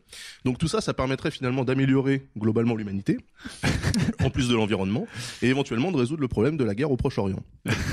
si un tel site existait, c'est la question que je vous pose, est-ce que vous seriez prêt à acheter euh, à l'instinct sans aucun frein en fait euh, à l'achat d'impulsion? Donc euh, un truc vous plaît et là vous pouvez pas chercher de comparo machin etc parce qu'il y en a pas. Euh, Est-ce que vous pourriez faire confiance finalement euh, à vous-même et euh, sans, sans vous remettre en fait, sans vous en remettre à l'avis de quelqu'un qui est plus euh, plus calé que vous, soi-disant, un parasite, moi j'appelle ça, pour, euh, pour Est-ce que vous seriez prêt, voilà, à, à vous faire confiance en fait quand vous achetez quelque chose? C'est ça, c'est ça la question que euh, que je poserai au public. Alors. Je note aussi que euh, on a ici donc le, le président directeur général du journal du geek qui euh, serait très embêté du coup puisqu'il pourrait plus faire doper. Il y aurait plus d'argent. Voilà. Donc est-ce que vous voulez que le journal du geek arrête de fonctionner aussi C'est la question que, je pose. Super sympa. Vous seriez vous, en fait, d'une certaine manière. Voilà. Et moi, vous seriez vous. La question de base. vous seriez vous. Peut-on encore acheter, du coup, sans reco, sans test, sans, sans reco d'un testeur professionnel, sans reco de ses amis, sans étoiles, sans specs, sans rien comparer, peut-on encore acheter de manière spontanée, compulsive et, et fraîche, d'une certaine manière aujourd'hui? Je, je tiens, je tiens à rajouter un Vas- truc, oui. c'est que par exemple, on prend les, la RAM, enfin bon, bref, le stockage, euh, 64 Go. Donc les gens ont l'habitude de comparer ce truc-là, et de dire ah, 64 Go, mais c'est moins bien que 128, machin, etc. Mais en fait, euh, concrètement, est-ce qu'on sait réellement ce qu'on peut faire avec 128 Go de euh, d'espace Pas disque grand-chose. On sait pas en fait. Tu- Oui. Est-ce que est-ce que tu sais sur 128 Go d'espace 10, est-ce que tu sais combien de chansons tu peux mettre dessus? Est-ce que tu sais combien de photos tu as le droit de mettre? Est-ce que Tu Donc, penses que on 128 compare- ça te rassure plus qu'autre chose? Ouais, je pense qu'on se com- on compare en fait des, des trucs qui sont complètement abstraits. Les trois quarts des Mais gens, un gigaoctet, ils savent pas ce que c'est. Ça quoi. existe ce genre de spec quand Sylvain. quand t'achètes Sur un- le site d'Apple, oui, tout à fait. Oui. Non, mais quand t'achètes un produit où ils te disent euh, il y a euh, 128 gigas de, ra- euh, 128 gigas de RAM, voilà, on est, on de est sto- arrivé. Tu l'as dit à Ramos aussi tout à l'heure. de hein. stockage. Oui, pour, pour ils- moquer de lui. Ils te disent on peut mettre tant de MP3 dedans, on peut stocker tant de Oui, mais euh, ça passe après. C'est-à-dire que je mets quiconque au défi de me dire que effectivement son travail de tous les jours passera mieux avec un Core i9 950 cadencé à 3,06 GHz mais overclockable à 3 3,8 GHz qu'avec un Core i5 750 Oui, c'est cadencé pas, à 2,8 c'est- c'est pas parce que ça existe sur les sites que les gens regardent forcément. Mais bien sûr que si. Moi j'ai des gens qui me posent des bah t'as vu tes, tes, tes potes? Ben, vo- mon pote en question a acheté du coup un, un Motorola Moto G. parce que tu lui as Parce dit que parce t'es payé par Motorola mais ça c'est un autre débat encore. C'est pas vrai, mais j'aime beaucoup cette marque. Mais, euh, et, et il m'a dit aujourd'hui, il m'a dit franchement euh, un seul giga de RAM, euh, je les sens quoi. Alors qu'il confondait avec le stockage. non, c'est l'autre, c'est l'autre. Ah d'accord, ok. Fibre. J'ai juste une question. T'avais pas parlé de la paix au Moyen-Orient dans ta chronique originelle Mais si, Si, si, petite dit. discrète. Ah oui, parce que justement, je, je me suis renseigné sur le sujet. Alors, On va vraiment parler de la paix au Moyen-Orient et du benchmark. Et, et des spoilers. Et J'ai benchmarké la Syrie. et Non, ben, non, le 17 avril, le 17 avril 2015, donc c'est il y a trois jours, les députés européens, les députés européens, à l'exception du député allemand, ont écrit au commissaire européen aux affaires étrangères en disant il est important de marquer sur les étiquettes les produits qui sont faits dans les, euh, dans les, dans les, dans Palestine euh, colonisée par l'Israël pour améliorer le processus de paix. Et effectivement, en fait, là, tu parles d'étiquetage, tu vois. Oui, euh, là, Et on, est- on est dans une sorte de spec Et aussi. donc hein. effectivement, quand, quand Das dit haha, ça va régler le problème au Moyen-Orient, ben oui, ça va régler le problème au Moyen-Orient. Voilà, c'était la On a trouvé la solution. Voilà, d'une part, non. Sinon, j'ai encore une théorie liée au sexe. Bon, c'est le printemps. Euh, c'est que le, le Oh, euh, je- ma, ma théorie, c'est que quand tu veux t'acheter un truc, un PC ou un Mac, tu sais de base ce que tu veux. Tu sais que tu le veux, tu vois. Et tout le reste, c'est une sorte de petite danse du ventre. Tu dis, ah, je vais acheter le meilleur truc, ça va être trop bien, ça va être trop bien. C'est Et- quoi le parallèle avec le sexe eh ben, parce que, paranuptial. parce que c'est, c'est- c'est- le, le benchmark, c'est l'érotisme de l'acte d'achat. C'est-à-dire que, que tu as, tu as pas, tu as pas, tu as pas encore l'objet et tout ce qui va arriver au moment, ça va augmenter ton plaisir, tu vois, Ah, au c'est les- moment où tu auras l'objet. Donc les specs, c'est les préliminaires d'une Ouais, c'est ça, tu manière. dis, oh là là, il va avoir des gigas, oh là là, il va avoir des... Et oh, tu t'en fous, en Bah, fait, c'est- c'est c'est une petite danse de l'amour, tu vois. Et, et- Mais je suis pas en train de dire qu'il faut enlever le site. Je te dis que sur le site, t'enlèves la partie spec technique. mais que plus de c'est place pour les super photos. triste, c'est super triste, toi, tu, tu proposes... euh, Tout ce que je retiens, euh, c'est que t'es- c'est que t'es pour le rough sex en fait, euh, sans préliminaire. C'est c'est. Complètement. Oui, non, oui, ou la- l'amour avec des robots tous uniformes, tu vois. Nous, on veut avoir euh, la lingerie benchmarkée. tu c'est ça. Chacun son truc. Il est incroyable. Non, mais ça, ah, non, je trouve ça intéressant. Je trouve ça intéressant. Il y a des gens qui effectivement font monter plaisir. la sauce en disant ah je vais comparer les trucs. Ah, et il a finalement- 0,3 gigaoctets. Voilà. Arrêtez. Ça peut- ça peut Mais être arrêtez. si, des gens. moi je sais, toi, l'âme, tu achètes des produits et tu les compares pendant des semaines et Ju- t'achètes le bon. Justement, c'est pour ça que c'est Pour on des trouvait ça produits à intéressant. 40 C'est euros. qu'aujourd'hui, peut-on encore acheter un produit en disant j'aime bien, je prends. Moi, je peux pas. Il faut que j'aille sur les nums où je google le truc ou que je- quand on part en voyage avec ma copine, eh ben, on est sur euh, TripAdvisor ou euh, Tripozo ou n'importe quel outil de recommandation parce qu'on peut pas prendre un hôtel Oui, mais parce qu'on a un dia à la devanture, on prend un hôtel parce qu'il a eu euh, tant de tant de Et notes. parce mais- que ça fait monter la sauce un peu. Voilà, il a, il raison, non mais c'est vrai, il a c'est raison. ça, Ah, vous, vous vivez pas dans, dans l'angoisse de dire Ah, je vais pas trouver d'hôtel, mais c'est ah quel hôtel va nous apporter euh, le moment le plus agréable, tu vois. Et c'est ça qui est cool. C'est c'est printemps. vrai. Et, et- et d'ailleurs, on achète beaucoup maintenant Sylvain, de produits ouais. sur Internet. Oui. Et la livraison fait aussi partie de ce moment-là où tu attends ton produit et t'as l'impression que c'est Noël quand c'est dans ta boîte aux lettres. Ouais. Surtout s'il n'a pas de drone. rapport hein. Et, et que du coup, le. Non, mais on s'en fout de ta chronique. Très bien. Et du coup, quand, quand le poivre les semblait. c'est c'est c'est un peu le coq-bloc, quoi. C'est ça. c'est- voilà, c'est- c'est ça. Mélissa, est-ce que tu peux encore acheter euh, sur Internet de manière, euh, innocente ou non documentée ou euh, sans demander l'avis de personne et, et dire ok j'aime bien one click euh, buy et paf. Bah oui, parce qu'à à force, on a quand même fait confiance à certaines marques, donc on n'achète que des trucs de cette marque-là. Daz D'accord. a fini par s'y faire. Difficilement. pas du tout de quoi on parle. pas du tout la marque à la pomme. Euh, donc oui, enfin, il y a, il y, a, il y a certains trucs. Après, euh, le côté passer six mois à vraiment, parce que je connais vraiment des gens qui font ça, hein, six mois à faire tous les benchmarks, c'est vraiment de la perte de temps, quoi. Enfin, je veux dire. Sur des trucs, ouais, on calcule à la Surtout virgule sur, flottante, surtout sur des produits qu'on garde deux ans ou enfin deux, Oui, trois ans, quoi. Non, c'est n'importe quoi, c'est n'importe T'as passé six mois sur trois ans. Donc toi, toi non plus, t'es es en train de te dire euh, non, je vais pas, je vais pas me prendre la tête, je vais pas encore acheter de manière. euh, Euh, moi, je- euh, au Sans bout, avoir à aller sur des j'en ai forums, marre. euh, vois, Non, je- mais surtout, D'accord. surtout l'âme, euh, je te mets au défi de me dire maintenant quelle est la config exacte de ton PC. Ah. C'est parti. Attends, attention. Non, on tricherait parce que je suis en train de le réparer, donc je la connais. Voilà, donc du, tu coup, l'as- du coup, je la voilà. connais. Mais, Non, mais par contre, tu donnais tout à l'heure, tout à l'heure l'exemple de le- de- du nombre de mé- mégahertz de ta barrette de RAM. Ouais. Heureusement que ça existe. Parce que des fois, t'achètes une barrette de RAM et elle fonctionne pas. C'est de Et la la DAS, DDR3. euh, jubile. C'est de, la- c'est de la DDR3. Oui, voilà. Bah, bah, après, tu t'en fous qu'elle soit à 1366, 1066, 1266. euh. ouais, mais Et après, encore une fois, de mon point de vue, de mon point de vue, quand on est à monter ton PC, je veux dire, je, je m'adresse pas Ok. là D'accord. même marché en fait. Ok, d'accord. Je parle des gens vraiment qui, euh, tu vois, qui confondent euh, RAM et stockage. Ceux-là, tu vas pas leur confier une barrette de DDR3, ils sauraient même Mais pas quoi de toute avec, en façon, il faut bien un moment qui est du, un, un raisonnement logique. Tu vas à la Fnac, t'as les appareils photo, par exemple, je connais pas du tout les appareils photo, vous connaissez bien. Eh bien, t'as plein d'appareils photo qui se ressemblent vachement. Eh ben, tu Et prends le plus le joli et on en parle Mais plus. non, je prends le moins cher parce que parce que parce que le seul truc que je comprends c'est le prix et donc j'ai qu'à prendre le moins cher, tu vois. Et si je veux, si à ce moment-là je veux prendre un bel appareil photo, je fais quoi? Ben je, suis- je suis obligé de prendre le plus cher par exemple. Mais tout ce qui est entre les entre, je sais, j'ai Et pas ça, de. c'est pourquoi. Et tu sais pourquoi ça? Oui. On est obligé d'en parler. Je sais que tu voulais pas le faire, mais on est obligé d'en parler parce que tu penses que la qualité de ton travail est recevable. Alors moi, je te le dis, tes photos, c'est de la merde. Et une fois, une fois que t'acceptes ça, une fois que t'acceptes de te dire, c'est pas parce que j'aurai un 5D Mark III que je saurais prendre des pures photos. Eh ben la vie elle est beaucoup plus simple. Non mais d'accord, mais Parce que si tu te mets une pression, tu dis attends j'ai un réflexe numérique machin, il a coûté 1300 euros, je suis obligé de faire des super photos. Parce que si je fais des photos euh, bof, les gens vont dire mais c'est pas possible, il est nul. Mais Alors va- si t'avais pris un jetable de merde, Non, je, je suis pas d'accord. Tu vas sur le c'est forum. no- euh, c'est normal. Tu vas sur le forum hardware.fr que, que tu, connais, Oui, que oui, tu connais très oui, bien. tu as des gros nerds de la photo qui vont benchmarker à mort ton full euh, frame, euh, 4 tiers, je sais pas quoi, j'en sais rien, je dis n'importe quoi. Qui n'ont aucun sens artistique, aucun génie du cadrage, aucune façon de faire des portraits. Mais par contre, qui sont tellement des des gros nerds de la photo qui ont tellement benchmarké euh, les appareils qui ont le trépied dernier cri et qui vont en fait avoir une vision totalement procédurale de la photographie, qui vont prendre des paysages magnifiques, peut-être en HDR. Ah.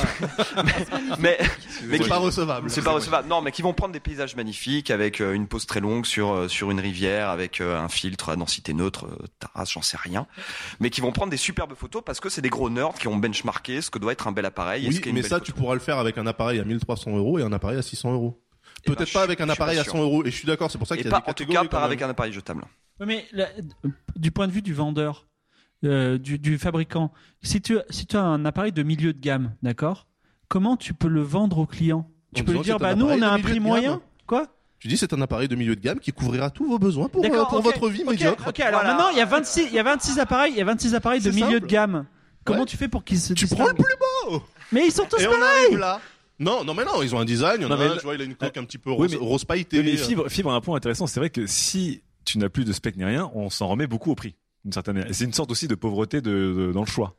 Est-ce que aussi Non mais euh, vous avez l'impression et c'est marrant que Fibre parle de ça parce que c'était Fibre qui dénonçait dans un studio 404 euh, la fausseté des informations liées à la fréquence d'horloge des processeurs et de tous ces trucs là Oui. qui serait un complot euh, des Illuminati qui nous gouvernent pour permettre n'est-ce pas euh, de, euh, de de garder sous contrôle la race humaine en lui faisant croire qu'elle a le contrôle de son destin en achetant des CPU à 3 GHz. Ah, c'est vrai, ouais, je me Ouais, souviens. tu t'en rappelles de ça. ouais. Et là tu dis et là tu dis le contraire et moi je suis choqué parce que ça veut dire que tu as changé d'avis. Non, j'ai pas changé j'alimente le débat. Tu as le droit, tu as le droit de changer. Voilà, maintenant vous savez. Non, mais est-ce que, le- est-ce que le premier des benchmarks, est-ce que le, le premier banc d'essai de toutes ces specs sur Amazon, est-ce que c'est pas le vendeur de la Fnac justement? Oui. qui va te dire oui, bah, eh ben madame, euh, si vous faites euh, du Word et, euh, et du retouche de, de la retouche de photos, il vous faut absolument un MacBook.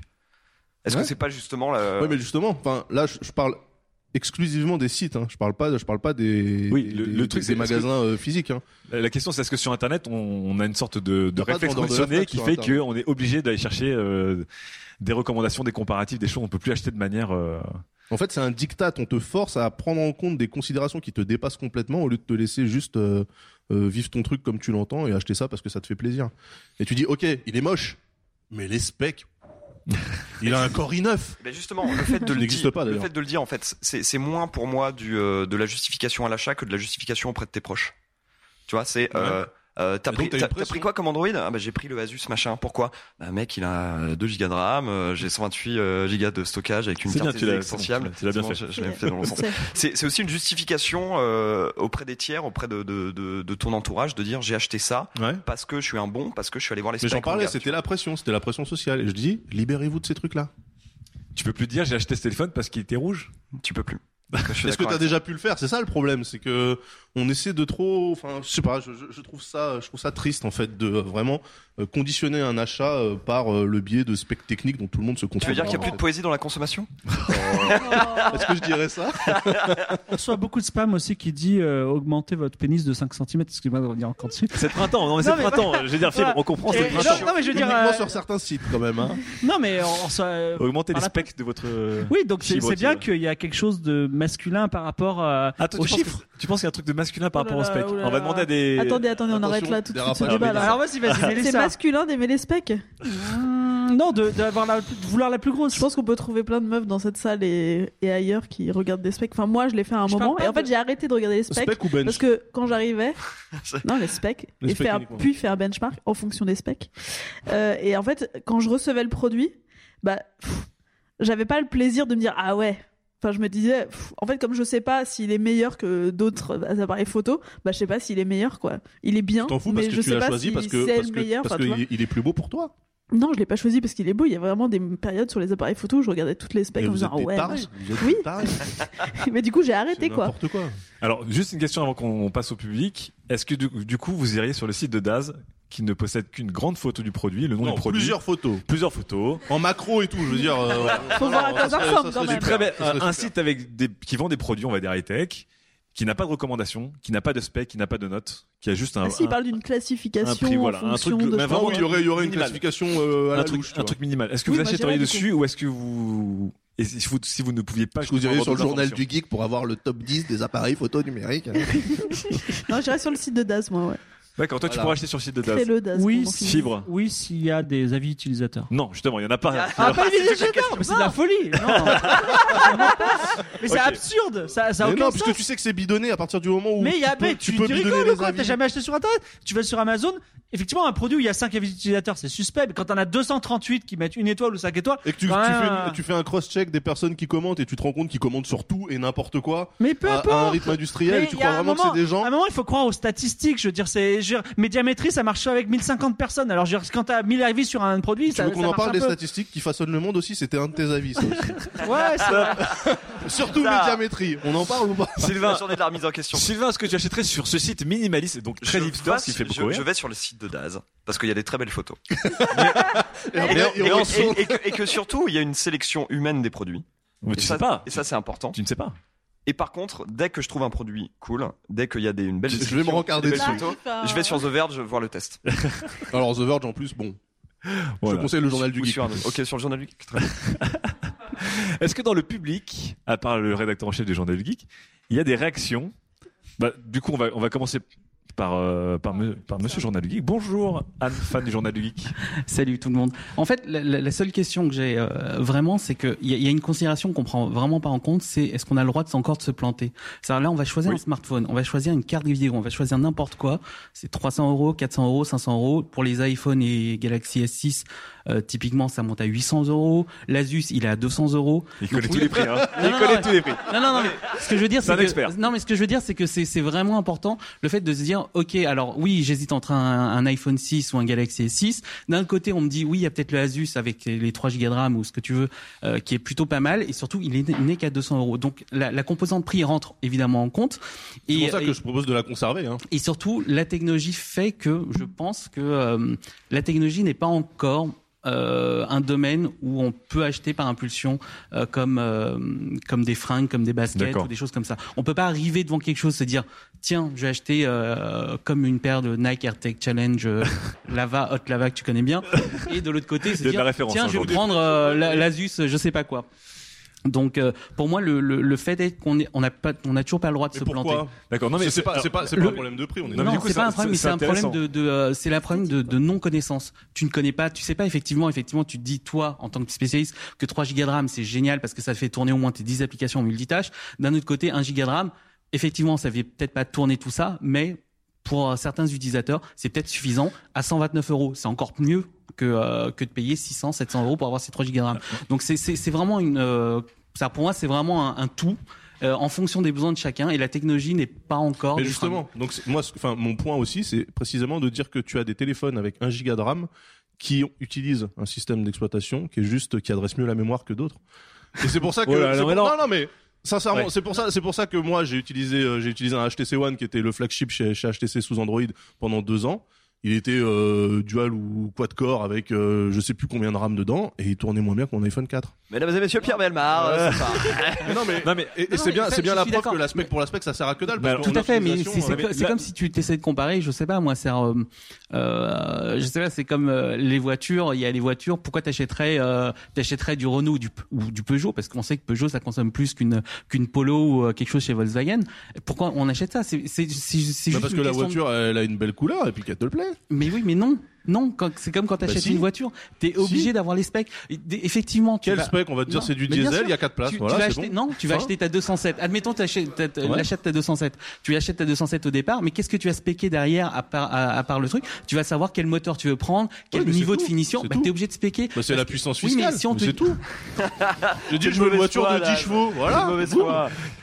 Toutes est fans de corps de Daz. Non mais ce qui est intéressant de, de la part de Anne Fan du journal geek, qui est intéressant, qui dit est-ce qu'on peut encore se tromper dans son achat? Et le high tech, est-ce qu'il peut te laisser faire des achats qui sont, on va dire, perfectibles, Euh, comme on achète effectivement une fringue qu'on va pas forcément mettre, mais c'est pas grave. Mais du coup, c'est quand même plus important dès qu'on achète du high tech de se dire j'ai eu raison ou je ne vais pas me tromper surtout. C'est un, point de vue intéressant. Non, c'est les gens qui te disent t'as eu raison. Moi, je- ouais, on peut se dire ça, compte, mais je, je suis assez, Sylvain. je suis assez d'accord avec Anne sur le fait que culturellement, le- l'achat technologique euh, est encore un achat où il faut comparer, où on peut, un achat plus raisonné. où on peut pas se tromper, où c'est raisonné. Et ce que je trouve encore plus intéressant, c'est que euh, l'achat, euh, t'as as évoqué l'achat des fringues tout à l'heure, se dirige de plus en plus vers ce genre aussi de, de réflexion. D'accord. Euh, Si, Bah, C'est si. faux. si sur pas mal de vêtements, euh, je pense par exemple à Uniqlo, euh, à ce genre de choses, tu vas. oui, oui. Franchement, je vais être sponsorisé Tu- quand même. le Toutes mec, les marques les mecs, a ils ils Bah, refont vous avez leurs articles. mais oui, mais parce que j'ai une réflexion dessus. Et euh, effectivement, tu vas, faux. tu vas te justifier de cet achat en te disant, ouais, mais tu sais, mec, c'est du e-tech, c'est une technologie. euh, Non, non, alors justement, tu prends le, le marché de la sneaker, c'est totalement faux.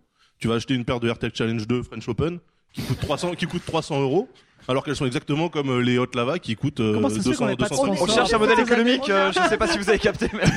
Non, mais justement, ce que je veux dire, c'est que les gens te disent, oui, mais pour un smartphone, on peut pas déconner parce que quand même, ça coûte 800 euros. Sauf que il y a des paires de chaussures qui coûtent 1000 euros et que tu achètes à l'impulsion. Ouais, Oui, mais il y avait le Et prix. il y après, avait- tu manges des pâtes. On parlait du prix, mais on parlait des specs. Mais ça, est-ce que tu penses aussi que, comme, comme disait Anne du journal du geek, il y a une sorte de différenciation sur certains achats, on va dire technologiques, genre les voitures. Non mais le truc c'est que les achats Les smartphones technologiques, il font y a que- y a des aspects, enfin il y a plein d'aspects. Alors que quand tu achètes des chaussures, tu tu regardes quoi? Tu regardes la beauté du du, du produit. À la limite, s'il a un talon, pas de talon, mais ça s'arrête là. Alors Eh ben, que quand t'achètes un iPhone, t'as mille trucs. Donc forcément, il y a mille trucs. Tu te dis ah, je vais essayer de savoir. Et de fait, ça vaut aussi plus cher qu'une paire de pompes. D'accord. Fibre, est-ce que tu trouves aussi qu'on on peut moins se tromper sur certains types d'achats Oui, oui, euh, prêtent même moins 200 euros, c'est cher, quoi. hein. Ouais. Donc euh, voilà. Ça dépend, tu récupères la TVA fibre dessus. Fibre achète des Segway, donc euh, qu- quand t'as acheté ton Segway, Ouais. est-ce que que t'as comparé toutes Alors les specs attendez, je n'ai qu'une seule méthode C'est vrai qu'il d'achat. il est rouge ton Segway. Je n'ai qu'une seule méthode d'achat, j'achète le moins cher. Tout le temps. Comme ça, je suis sûr de pas me tromper. Ah, bah, ça, ça marche pas tous les coups. Ça marche pas à chaque fois.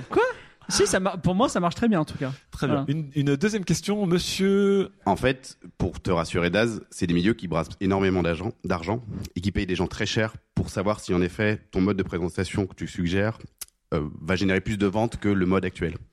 Et si on en est là, après tant d'efforts dépensés à faire de l'UX et de la B-testing, etc., c'est qu'en fait, les gens attendent ça.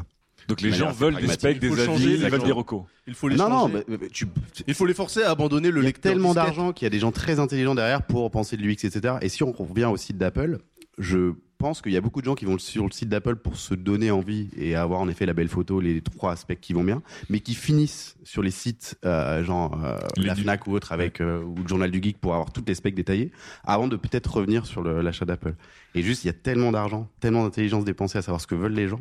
Je te promets, c'est ça qu'ils veulent. Ah là là. C'est son métier. C'est son Ça, métier. ça, on s'en- on s'en mettait. Donc là- là-dessus, là-dessus, vous rejoignez Sylvain qui disait ah j'adore ton site, mais j'irai quand même voir à côté ce qu'il vaut pour ensuite revenir euh, sur ton site et acheter. Est-ce qu'il y a encore une réaction dans le public? Ah, il y en a plein. Alors priorité à quelqu'un qui n'a pas parlé. Bonjour. Bonjour. Alors? Alors moi j'ai l'expérience contraire de Daz en fait. Euh, j'avais un ordinateur euh, super que j'avais acheté, j'avais regardé toutes les specs, euh, la mémoire, euh, la puissance, tout, il était génial. Je l'adorais, il a craché et j'ai dû acheter un ordinateur euh, très rapidement. J'ai dit, j'ai vu un Sony Vaio, je me suis dit Vaio c'est de la bombe, euh, il est pas cher, il était beau.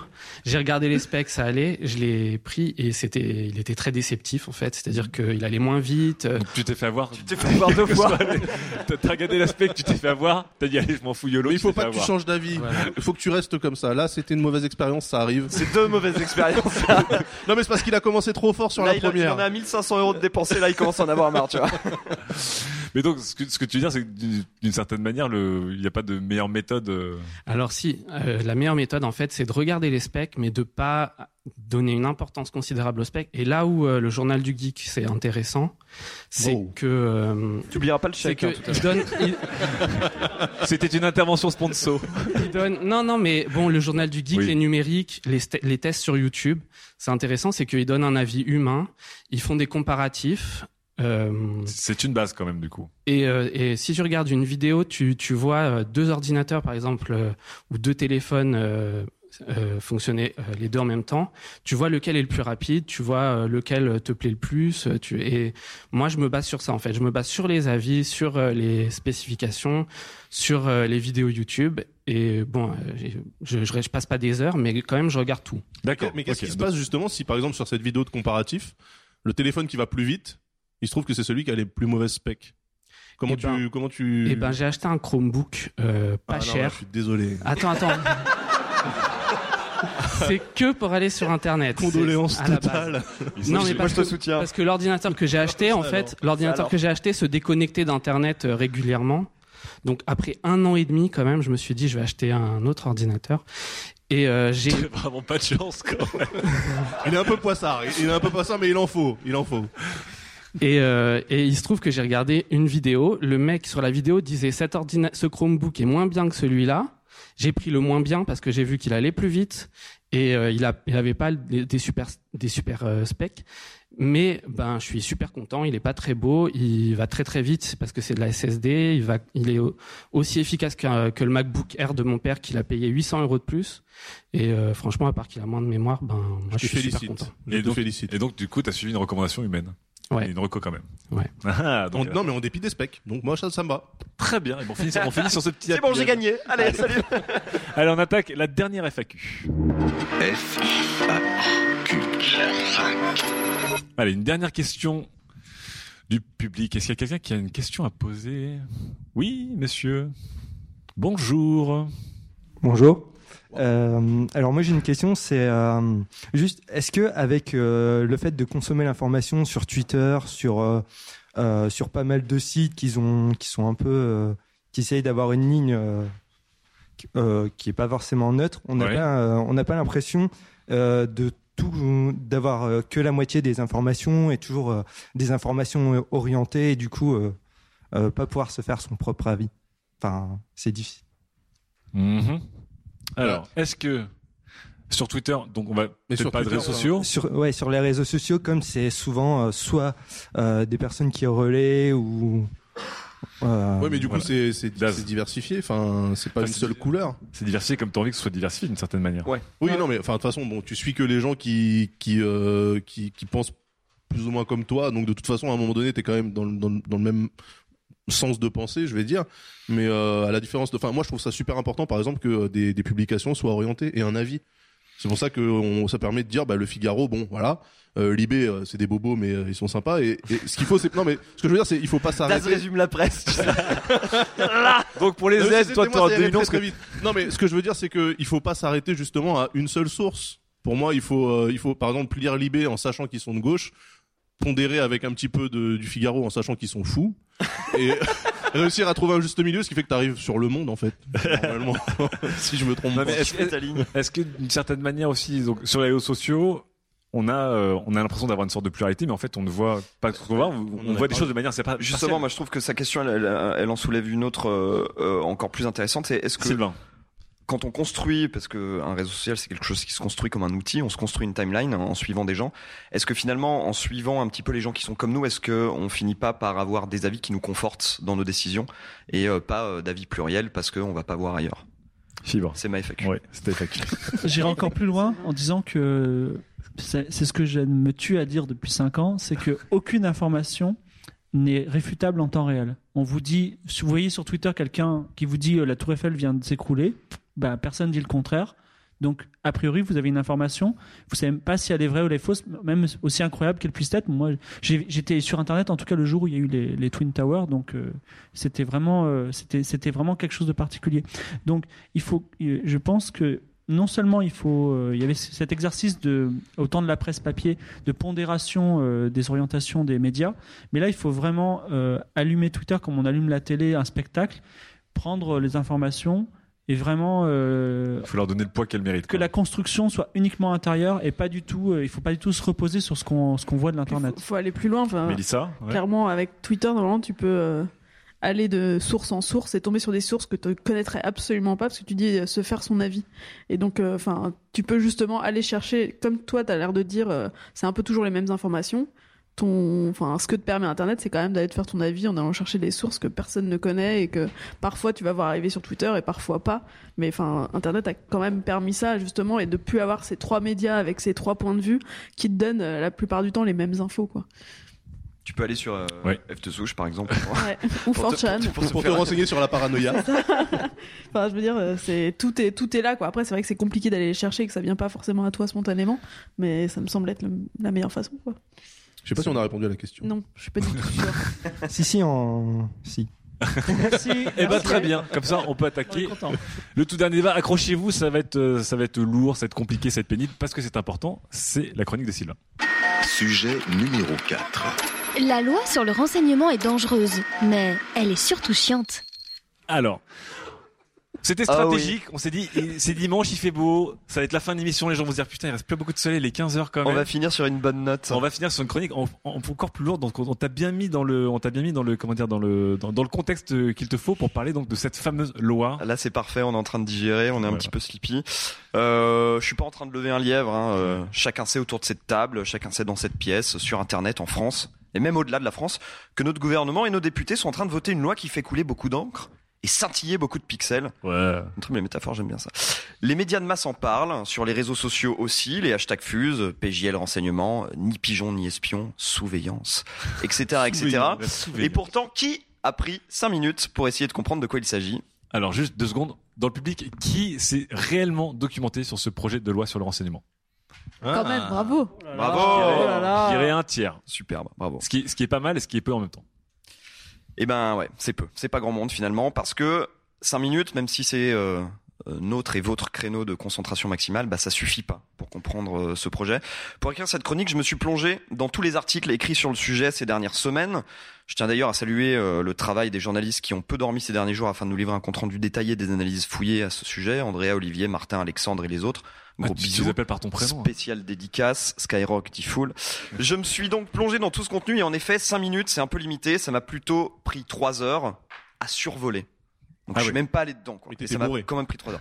Ouais, bah oui, je me suis donc plongé euh, voilà dans ce contenu et je me suis permis d'emprunter une méthode propre euh, à l'expérience utilisateur à Lux qui s'appelle euh, The User is Drunk. The user is drunk. Euh, L'utilisateur est en état d'ébriété en français. Comme un gonzo journée, tu t'es- bourré la gueule en décrivant. Voilà, je, je me suis dit, est-ce que bourré, je peux comprendre le projet de loi Il était une heure du matin. euh, Et ben, vous voyez la fin de Lost Ouais. Pareil. Moi j'ai adoré. Moi aussi, j'adorais.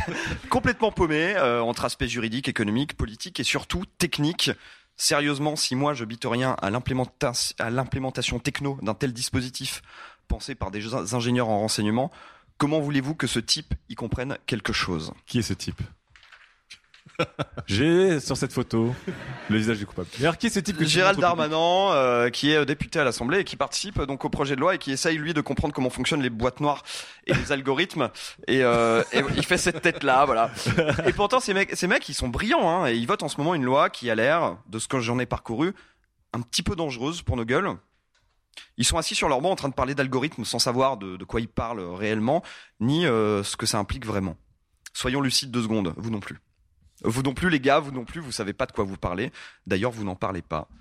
Et c'est bien ça le problème. Je crois que, en fait, on est trop fainéant pour une loi trop sérieuse. Si je vous dis que demain, un type un peu louche avec une oreillette peut poser une mallette dans votre cave ou dans une voiture en bas de chez vous et être capable de capter absolument toutes, vos conversations, vous me répondez KGB. Et moi, je vous réponds projet de loi sur le renseignement. Si je vous dis que demain, étant donné que vous avez euh, 4 ou 6 degrés de séparation avec n'importe qui dans le monde, eh ben vous êtes ami avec un terroriste et considéré comme suspect jusqu'à preuve du contraire. Vous me répondez Guantanamo et moi je vous réponds projet de loi sur le renseignement. Si je vous dis que demain, sur demande express du Premier ministre, celui-là ou le prochain, votre FAI peut filer toutes vos métadata, métadata, métadata échangées sur le web, incluant les gens avec qui vous correspondez et les sites que vous visitez. Vous me répondez Corée du Nord et moi je vous réponds projet de loi sur le renseignement. Alors, je vois, je vois- je vois bien que ces petits slides. alors on fait moins les malins. Eh ben ouais, mais pourquoi vous branlez rien en fait? Pourquoi vous n'êtes pas allés manifester? Parce qu'ils se branlent justement. Pourquoi on n'a pas euh, tous mis euh, des avatars noirs et tout comme des vrais activistes d'internet? Des vrais activistes d'internet. Pourquoi le- malgré le fait la qu'énormément d'acteurs, des hébergeurs notamment, du web et des ONG, tous ces gens-là prennent position et on ne remplit pas de pétitions, on n'appelle pas nos députés. Pourquoi on n'a pas fait une BD, une BD sur le chalutage profond du web? Une, des réponses amenées par Libé, c'est que cette menace, elle est pour l'instant invisible. Pour Adopi, on voyait clairement le problème. Pas d'épisode de Naruto pour madame et pas d'épisode de Grey's Anatomy pour monsieur. C'est l'inverse, mais bon. Non, non, pas de eh ouais, eh ouais, eh ouais. Check tes. Inattaquable. Coucou les féministes. Là, c'est plus diffus, c'est moins concret. Autre réponse, effet Charlie. Tout le monde a flippé et est prêt à lâcher pas mal de vie privée pour un petit peu de sécurité. Mais alors, l'effet Snowden, est-ce qu'on peut opposer un effet Snowden à un effet Charlie? Bah Snowden, c'est comme quand ton partenaire pète pendant l'amour. c'est arrivé, on le sait. Vous allez trop loin aujourd'hui. On le sait tous les deux. Ça, ça a un petit peu brisé la magie, faut bien se l'avouer, mais bon. C'est pas un petit bruit, une odeur un petit peu âcre qui va nous empêcher de continuer. donc, donc on continue. C'est le printemps. Je fais volontairement dans la vulgarité parce que je sais qu'il faut un petit peu de ça pour que vous écoutiez. C'est une leçon que j'ai apprise chez John Oliver. Ce chanceux est allé interviewer Edward Snowden et au lieu de lui parler liberté, responsabilité, sécurité nationale, philosophie, métaphysique, ce génie a eu le cran de lui donner une leçon de communication. Il lui a expliqué que tant qu'on n'évoquait pas quelque chose qui touche les gens dans leur quotidien, personne ne s'y intéresse. Que voulez-vous, l'être humain est profondément nombriliste. Il lui a donc demandé de lui raconter les différents programmes d'écoute de la NSA en, prenait- en prenant pour exemple la photo de son pénis qu'il enverrait à différents contacts. Pari réussi, dès qu'il y a du concret, les gens sont terrifiés et ils réagissent positivement. Alors, que dois-je vous dire pour que vous preniez conscience de la dange- dangerosité de cette loi? Je suis ouvert aux suggestions. Et le pénis est déjà pris. Applaudissements pour Sylvain. Oh, c'était intéressant. C'était intéressant. C'était intéressant. On y va maintenant? Oui. Ça parlait de pénis. Du coup. Mais du coup, on sait toujours pas de quoi il Non, voilà. Déjà dans les chroniqueurs, Ah non, mais lesquels le se sont vraiment De toute façon, renseignés- je sais pas de quoi ça parle. hein, truc. Lesquels sont vraiment bourré, quoi. renseignés et sont vraiment au courant des tenants, des aboutissants et des modus operandi de cette hashtag PLR. Bah, moi, j'ai que commencé à lire des papiers. T'as hein, commencé. même aussi un peu mon Fibre, t'es très au courant ou pas Alors, je lève, Non, je, lève une demi-main pour dire que il y a la timeline du patron d'OVH qui Ouais. est assez intéressante sur Ouais. Twitter, dans lequel il explique avant et après l'amendement, parce qu'il y a eu un amendement qui a changé bien des choses et qui explique notamment qu'il y avait des boîtes noires depuis euh, belle lurette dans les trucs. Simplement, ils n'avaient pas le droit d'appuyer sur le bouton et maintenant ils ont le droit. Et euh, donc, donc- tu te considères comme à moitié au courant oui, enfin, après j'ai un avis que je vais développer sur le fait que je m'en fous, mais euh, je suis à moitié au courant. Oui. D'ailleurs- D'ailleurs, on a reçu une, une alerte tout à l'heure avec Mélissa du Monde qui dit euh, que François Hollande a saisi le Conseil constitutionnel. Parce que personne Je ne sais pas ce que ça veut dire. Je ne sais pas ce que ça veut dire. Personne ne sait ce que ça veut manière dire. euh, présidentielle, voilà. On sait pas. En fait, bien. on s'intéresse pas à la politique, je crois. Daz, est-ce que toi t'es au courant ou pas Euh, Non. Honnêtement? Je savais que c'était euh, dans les cartons, euh, mais non, je me suis pas. Et t'as vu The. Wire ou pas?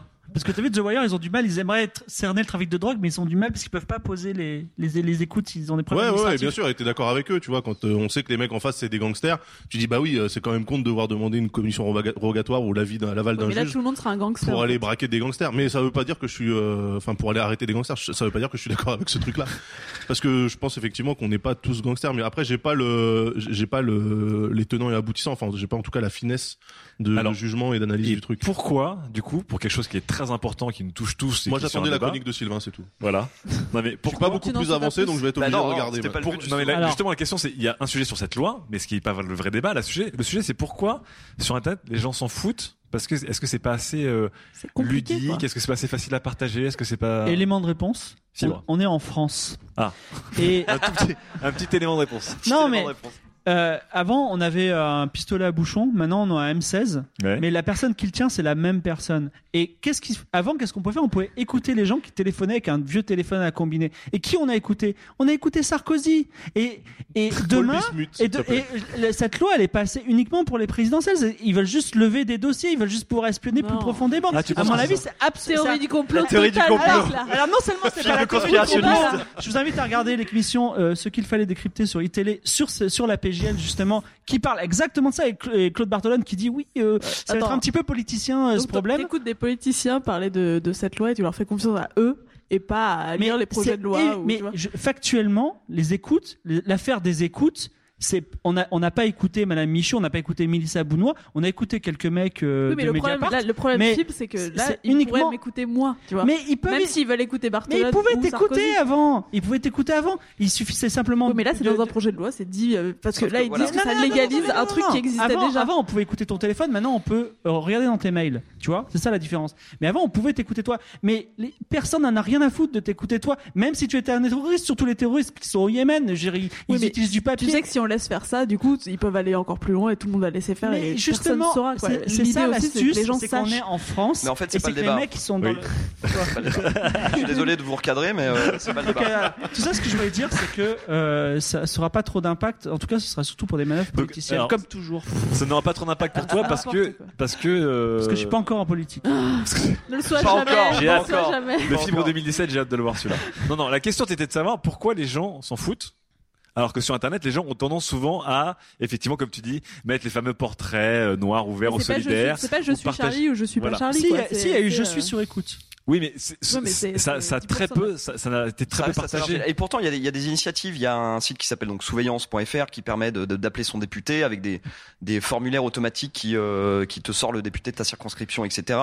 Tu as une pétition en ligne à signer sur euh, ni pigeon ni espion avec tous les acteurs qui se mobilisent, etc. Mais moi, j'ai l'impression que les gens n'en ont rien à branler. Non mais ça Oui, commence à venir aussi parce que genre Attends, Laurence, Mélissa, ouais. Laurence Parisot euh, du Medef là, euh, C'est la patronne du Medef ex-patronne du Medef, Ex-patronne du Medef. euh, a commencé à se placer là-dessus. Donc en fait, je pense que les mine de rien, ça montre que les gens commencent à s'y intéresser parce que même des gens, des acteurs qui sont pas forcément les plus au cœur de ce sujet commencent à réagir là-dessus. Mais attends, Donc, le faut aussi MEDEF laisser- de droite faut aussi et tous les le mecs temps, UMP quoi. qui ont voté Parce contre, truc, euh, ils, ont- ils flippent à mort qu'ils le sortent les dossiers. C'est Le sûr. truc date du 19 Mais ouais, mars. mais c'est évident. Le truc date du 19 mars. Est-ce que tu as vu des gens euh, se ruer sur des textes de loi au bout de trois semaines? Oui, voilà. Non, mais la, la, Enfin, la- c'est la aussi une question, question c'est que de c'est un sujet important. Donc, les médias en parlent, euh, comme, comme tu dis, euh, Sylvain. La question, c'est pourquoi nous, on ne relaie pas et on ne s'offusque pas, alors que lorsqu'il y a un- une marque qui fait un bad buzz parce qu'elle a fait un mauvais slogan, euh, tout le monde se lance dessus. Le fameux chalutage profond, on en avait parlé avec et sans Pénélope. Ça avait cartonné aussi parce qu'il y avait une BD euh, et que tout le monde avait partagé. Ça, ça avait fait une sorte de trending changer global. Mais parce qu'il y a peut-être Voilà. pas encore eu le, Et pourquoi, le, euh, et pourquoi là, d'une certaine, enfin, la BD quoi. pourquoi tout le monde s'en fout maintenant Pre- Prenons l'exemple du pénis de Sylvain. Palais. Alors, prenons l'exemple du pénis de Sylvain Palais. Sylvain, avec Sylvain, plaisir. Sylvain envoie son pénis sur Snapchat. Je vais vous montrer le pénis de Sylvain Palais. Il envoie son pénis sur Snapchat. Ok, les, les renseignements on capte ce pénis. Et ils en font quoi? Je veux dire, franchement. Ils le mettent dans leur collection Mais de ils l'ont pénis. quoi, ils l'ont. Mais ils l'ont et alors? Je veux dire, ils s'en foutent, il l'a envoyé à 10 milliers de personnes. Donc toi c'est bon en fait t'es C'est pour, t'es pour la loi. Non. Genre t'es t'es content que de savoir que c'est possible qu'il puisse aller dans tes mails quoi. Et si un jour t'écris genre un mot ou un truc et que du coup t'es fiché et que si t'arrives à la police il t'arrive un truc. J'étais Enfin, sûr que tu- ce débat allait Mais- déraper Ouais, sur son, ouais, ouais. sur son- Mais il y a, y a- il y a un énorme problème. Je veux dire, demain, la police, elle dit voilà, monsieur, vous avez dit que vous étiez un terroriste. Ce que je dis souvent d'ailleurs par mail. Et, et, et je dis, bah écoutez, j'ai pas encore posé de bombe. J'imagine Euh, voilà. je suis le terroriste de ton cœur. Oui, c'est ça. C'est ça. Et je veux dire, il y a, il y a, il y a, c'est, ça sert juste à, à, à, à faire des faisceaux de, des faisceaux de preuves. Il y a- encore des juges censés. On n'est pas encore en Corée du Nord. Oui, mais là, il y a aussi un truc où les juges sautent quand ils veulent faire des écoutes. Enfin, tu vois, c'est des trucs comme ça, quoi. Bon, Ah, on, on revient au Moi, débat. j'ai la réponse à ta question. Hein Ah, merci Bon, Daz. On la revient au débat à qui n'est pas justement le débat sur le projet de loi. Non, le débat c'est pourquoi on s'en fout. pourquoi les gens euh, sur Internet qui sont toujours souvent grande gueule en fait ont une sorte de Je pense euh, que de, de sélection qui, qui, qui est pas je pense que le, en fait le, le timing est parfait parce qu'en 2015 euh, l'internaute moyen en fait euh, a déjà sacrifié sa vie privée.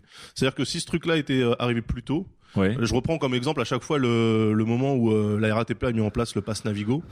Euh, à la place de la carte orange qu'on achetait qui était complètement anonyme où les gens disaient mais attendez ça veut dire que la RATP saura à quel moment je suis rentré dans une station à quel moment j'en suis sorti pour me retracer s'ils le veulent etc ça avait fait un scandale Euh, ils ont dû s'engager à ne jamais regarder les données etc machin euh, ce truc-là, la RATP le ferait maintenant, le pass Oui. Navigo, tout le monde s'en contretaperait en fait. Donc d'une certaine manière, toi, si les gens Ouais. s'en foutent, c'est que d'une certaine manière, la fin de la vie privée est déjà arrivée. Elle est actée parce que tout le monde utilise des webmails, euh, donc ça veut dire que concrètement, bah, tous tes mails sont stockés sur un serveur chez Google, si t'es sur Gmail ou euh, chez Yahoo ou autre, euh, et que donc tu sais très bien que, enfin moi, tu mets un truc sur un disque dur chez moi, je vais te dire que je vais pas regarder, Oui. mais tu sais très bien que euh, il faudra pas grand chose pour que j'aille voir ce que t'as foutu dans mon disque dur, puisque c'est à moi.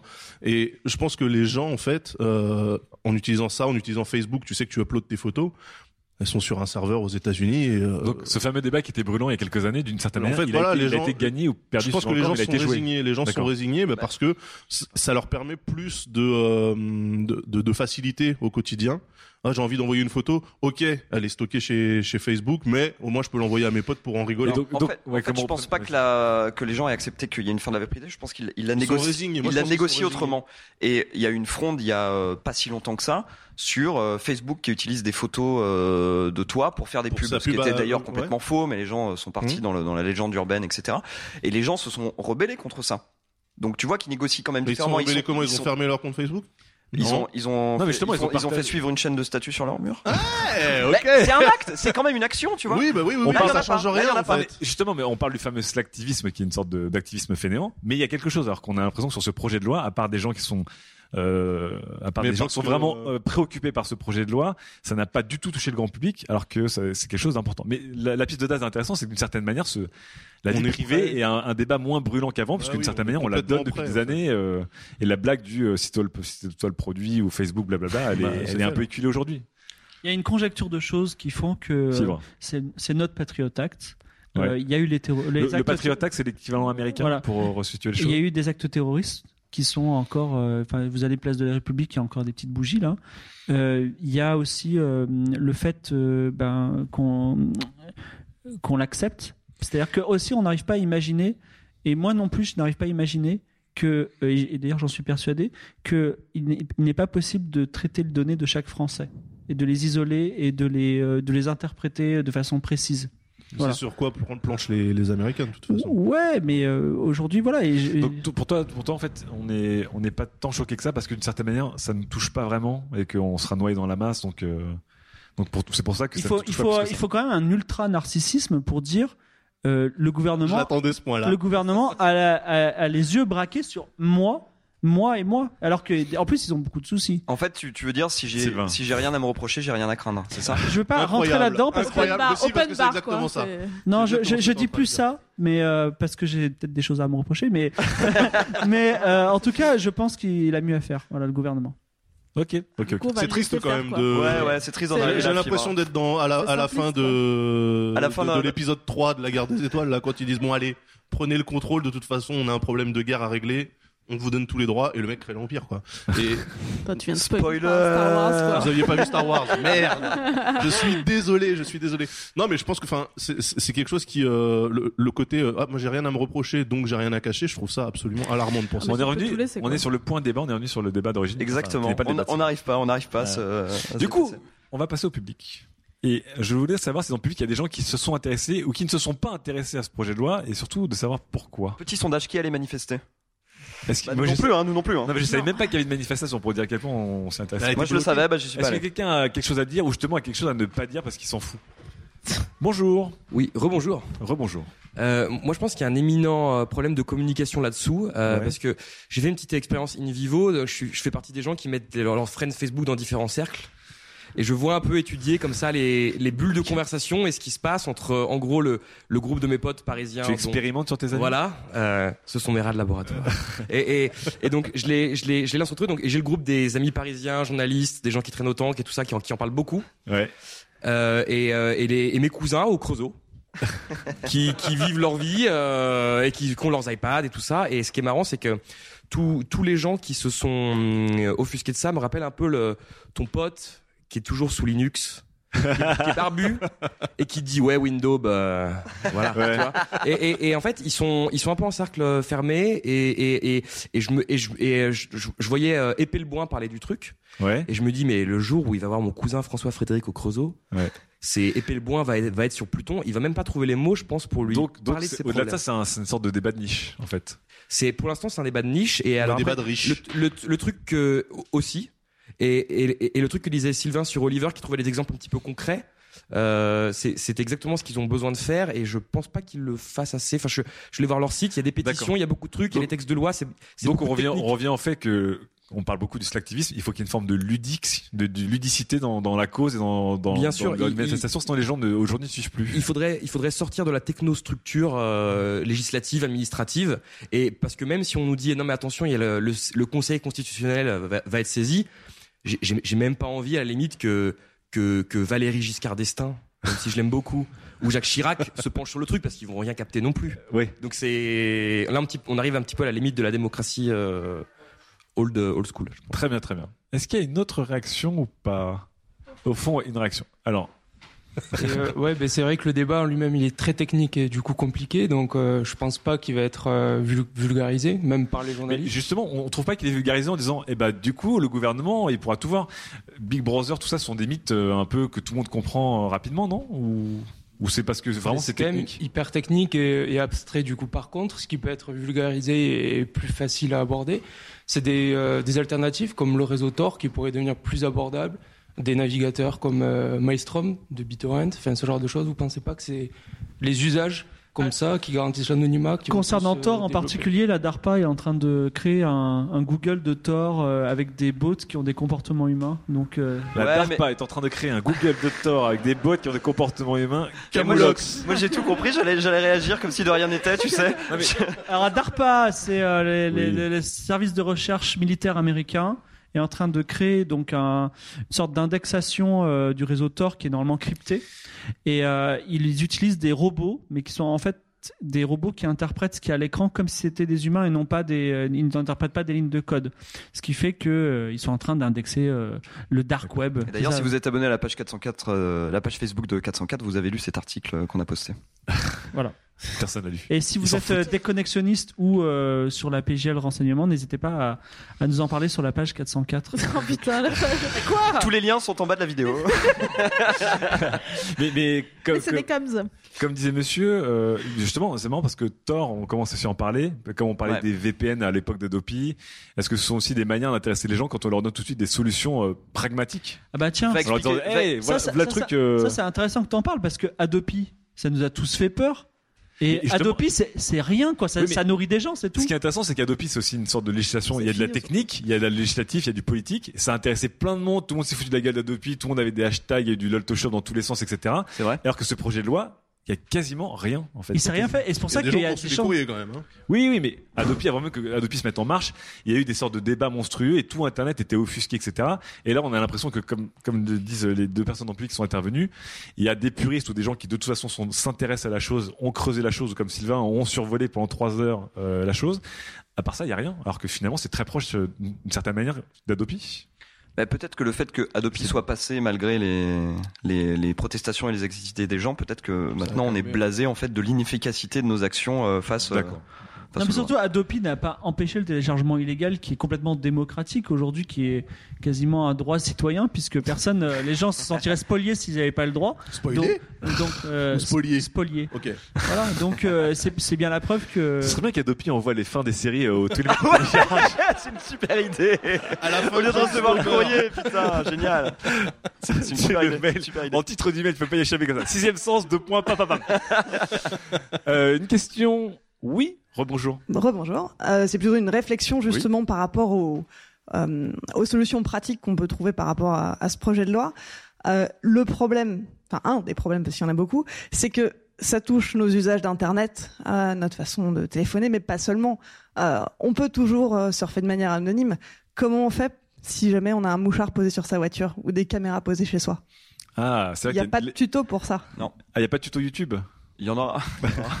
Non, mais c'est vrai, ça va, ça va générer toute une nouvelle activité en plus de. Enfin, si, si cette loi passe, c'est qu'effectivement on se retrouve à des cas euh, concrets de surveillance, de, de, par exemple, on peut avoir des blogueurs un petit peu engagés qui vont faire un article de blog en disant on a Donc, tu posé, tu penses j'ai trouvé un micro dans mon Il téléphone. faut aussi un, il faut aussi un cas qui touche les gens comme tu. On revient à cette. euh, C'est sûr, c'est sûr.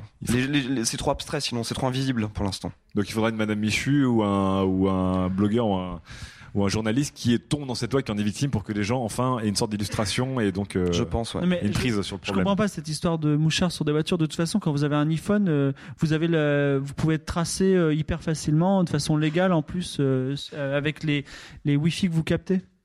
Oui, en fait, t'es tracé. Euh, non, c'est quoi C'est les, c'est les, non, les, les, les Non, bornes, c'est les, les bornes. cellulaires, mais c'est pas juste un iPhone, c'est n'importe quel Voilà, portable. en donc, euh, enfin, on est, on est, il y a déjà tous les dispositifs. Oui, mais c'est- euh, mais ça, c'est- pour toi, sur contre. on n'invente rien de nouveau, tu vois, ici. Hmm. On, lui donne un cadre légal. Ouais, on quoi. Enfin, ça devient légal de faire ce genre de choses. Fibre, on n'a rien à battre, On a vraiment rien à foutre quoi. euh, c'est blasé. Allez, surveillez-moi. Est-ce qu'il y a une dernière question d'intervention Oui, monsieur. Donc. Alors euh, moi c'est plus euh, un- une expérience en fait vu que du coup en fait je suis développeur donc ça, ça explique pourquoi euh, ça m'a touché un peu plus parce que je suis développeur web je fais des sites.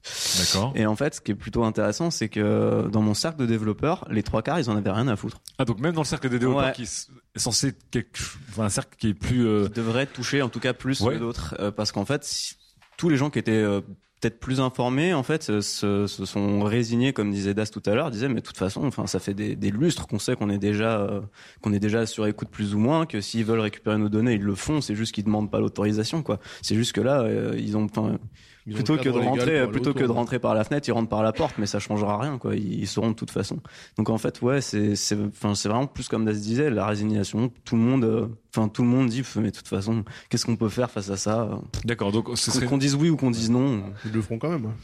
Donc il y a une sorte de. Les gens sont en fait très conscients de ce qui se passe. Mais en tout cas, dans mon cercle, ils le savent. C'est juste que ça les, ça les touche plus. Eh ben dis donc. Oh là là, c'est triste. Super. Ouais, désolé d'avoir Putain, finir sur une bonne note, ça fait plaisir. C'est bon Est-ce qu'il y a une dernière dernière réaction ou pas Oui. Bah, en fait, c'est euh, c'est toute une réflexion sur euh, est-ce qu'on est encore des citoyens? Voilà. Est-ce qu'on a encore un pouvoir? C'est la résignation, elle vient peut-être de là aussi. C'est-à-dire que est-ce qu'on a le pouvoir de dire non à ce genre de loi quelque part? C'est ce qu'on disait tout à l'heure. Effectivement, Donc, avec, Adopi, avec on a énormément réagi et finalement, la loi est passée et on a senti que nos actions n'avaient au- aucune incidence, aucune conséquence. Donc, effectivement, est-ce qu'on a encore le pouvoir de s'opposer à des choses? D'accord. Donc en fait, on en revient sur tous les derniers avis qu'on a écoutés sur le fait qu'il y a une sorte de, de, de conscience et de résignation sur des choses-là et qu'on se dit de toute façon, on contournera au lieu de, au lieu de manifester, on contournera d'une certaine manière. Peut-être, ouais. Mais allez quand même sur surveillance.fr euh, pour euh, appeler vos députés et sur euh, signer la pétition sur euh, ni pigeon ni espion. Ni pigeon, et ni envoyer la fin des séries et des films cultes euh, par la poste aussi. Ça sert à rien, mais ça pourrait nous faire. En- Envoyez-la au gouvernement, comme ça ils pourront, ils pourront saisir tout ça. Très bien. Merci Sylvain, on peut applaudir. Merci pour vos interventions en tout cas. C'est la fin de ce Studio 404 au tank. Merci à nos amis euh, du Chaivre, le Chaivre qui nous a fait un très bon brunch. C'est dur par audio de vous expliquer le goût de ce petit gouda hein, et de ces petites keftas, de ce super bon. tartare de thon. En tout cas, on espère qu'on réitérera ça. On va libérer maintenant notre public qui va sortir, voir la lumière naturelle, se déconnecter un petit peu de tout ça. Encore merci beaucoup à tous euh, d'avoir assisté à cette émission et on se retrouve le mois prochain. Ciao Merci. Merci.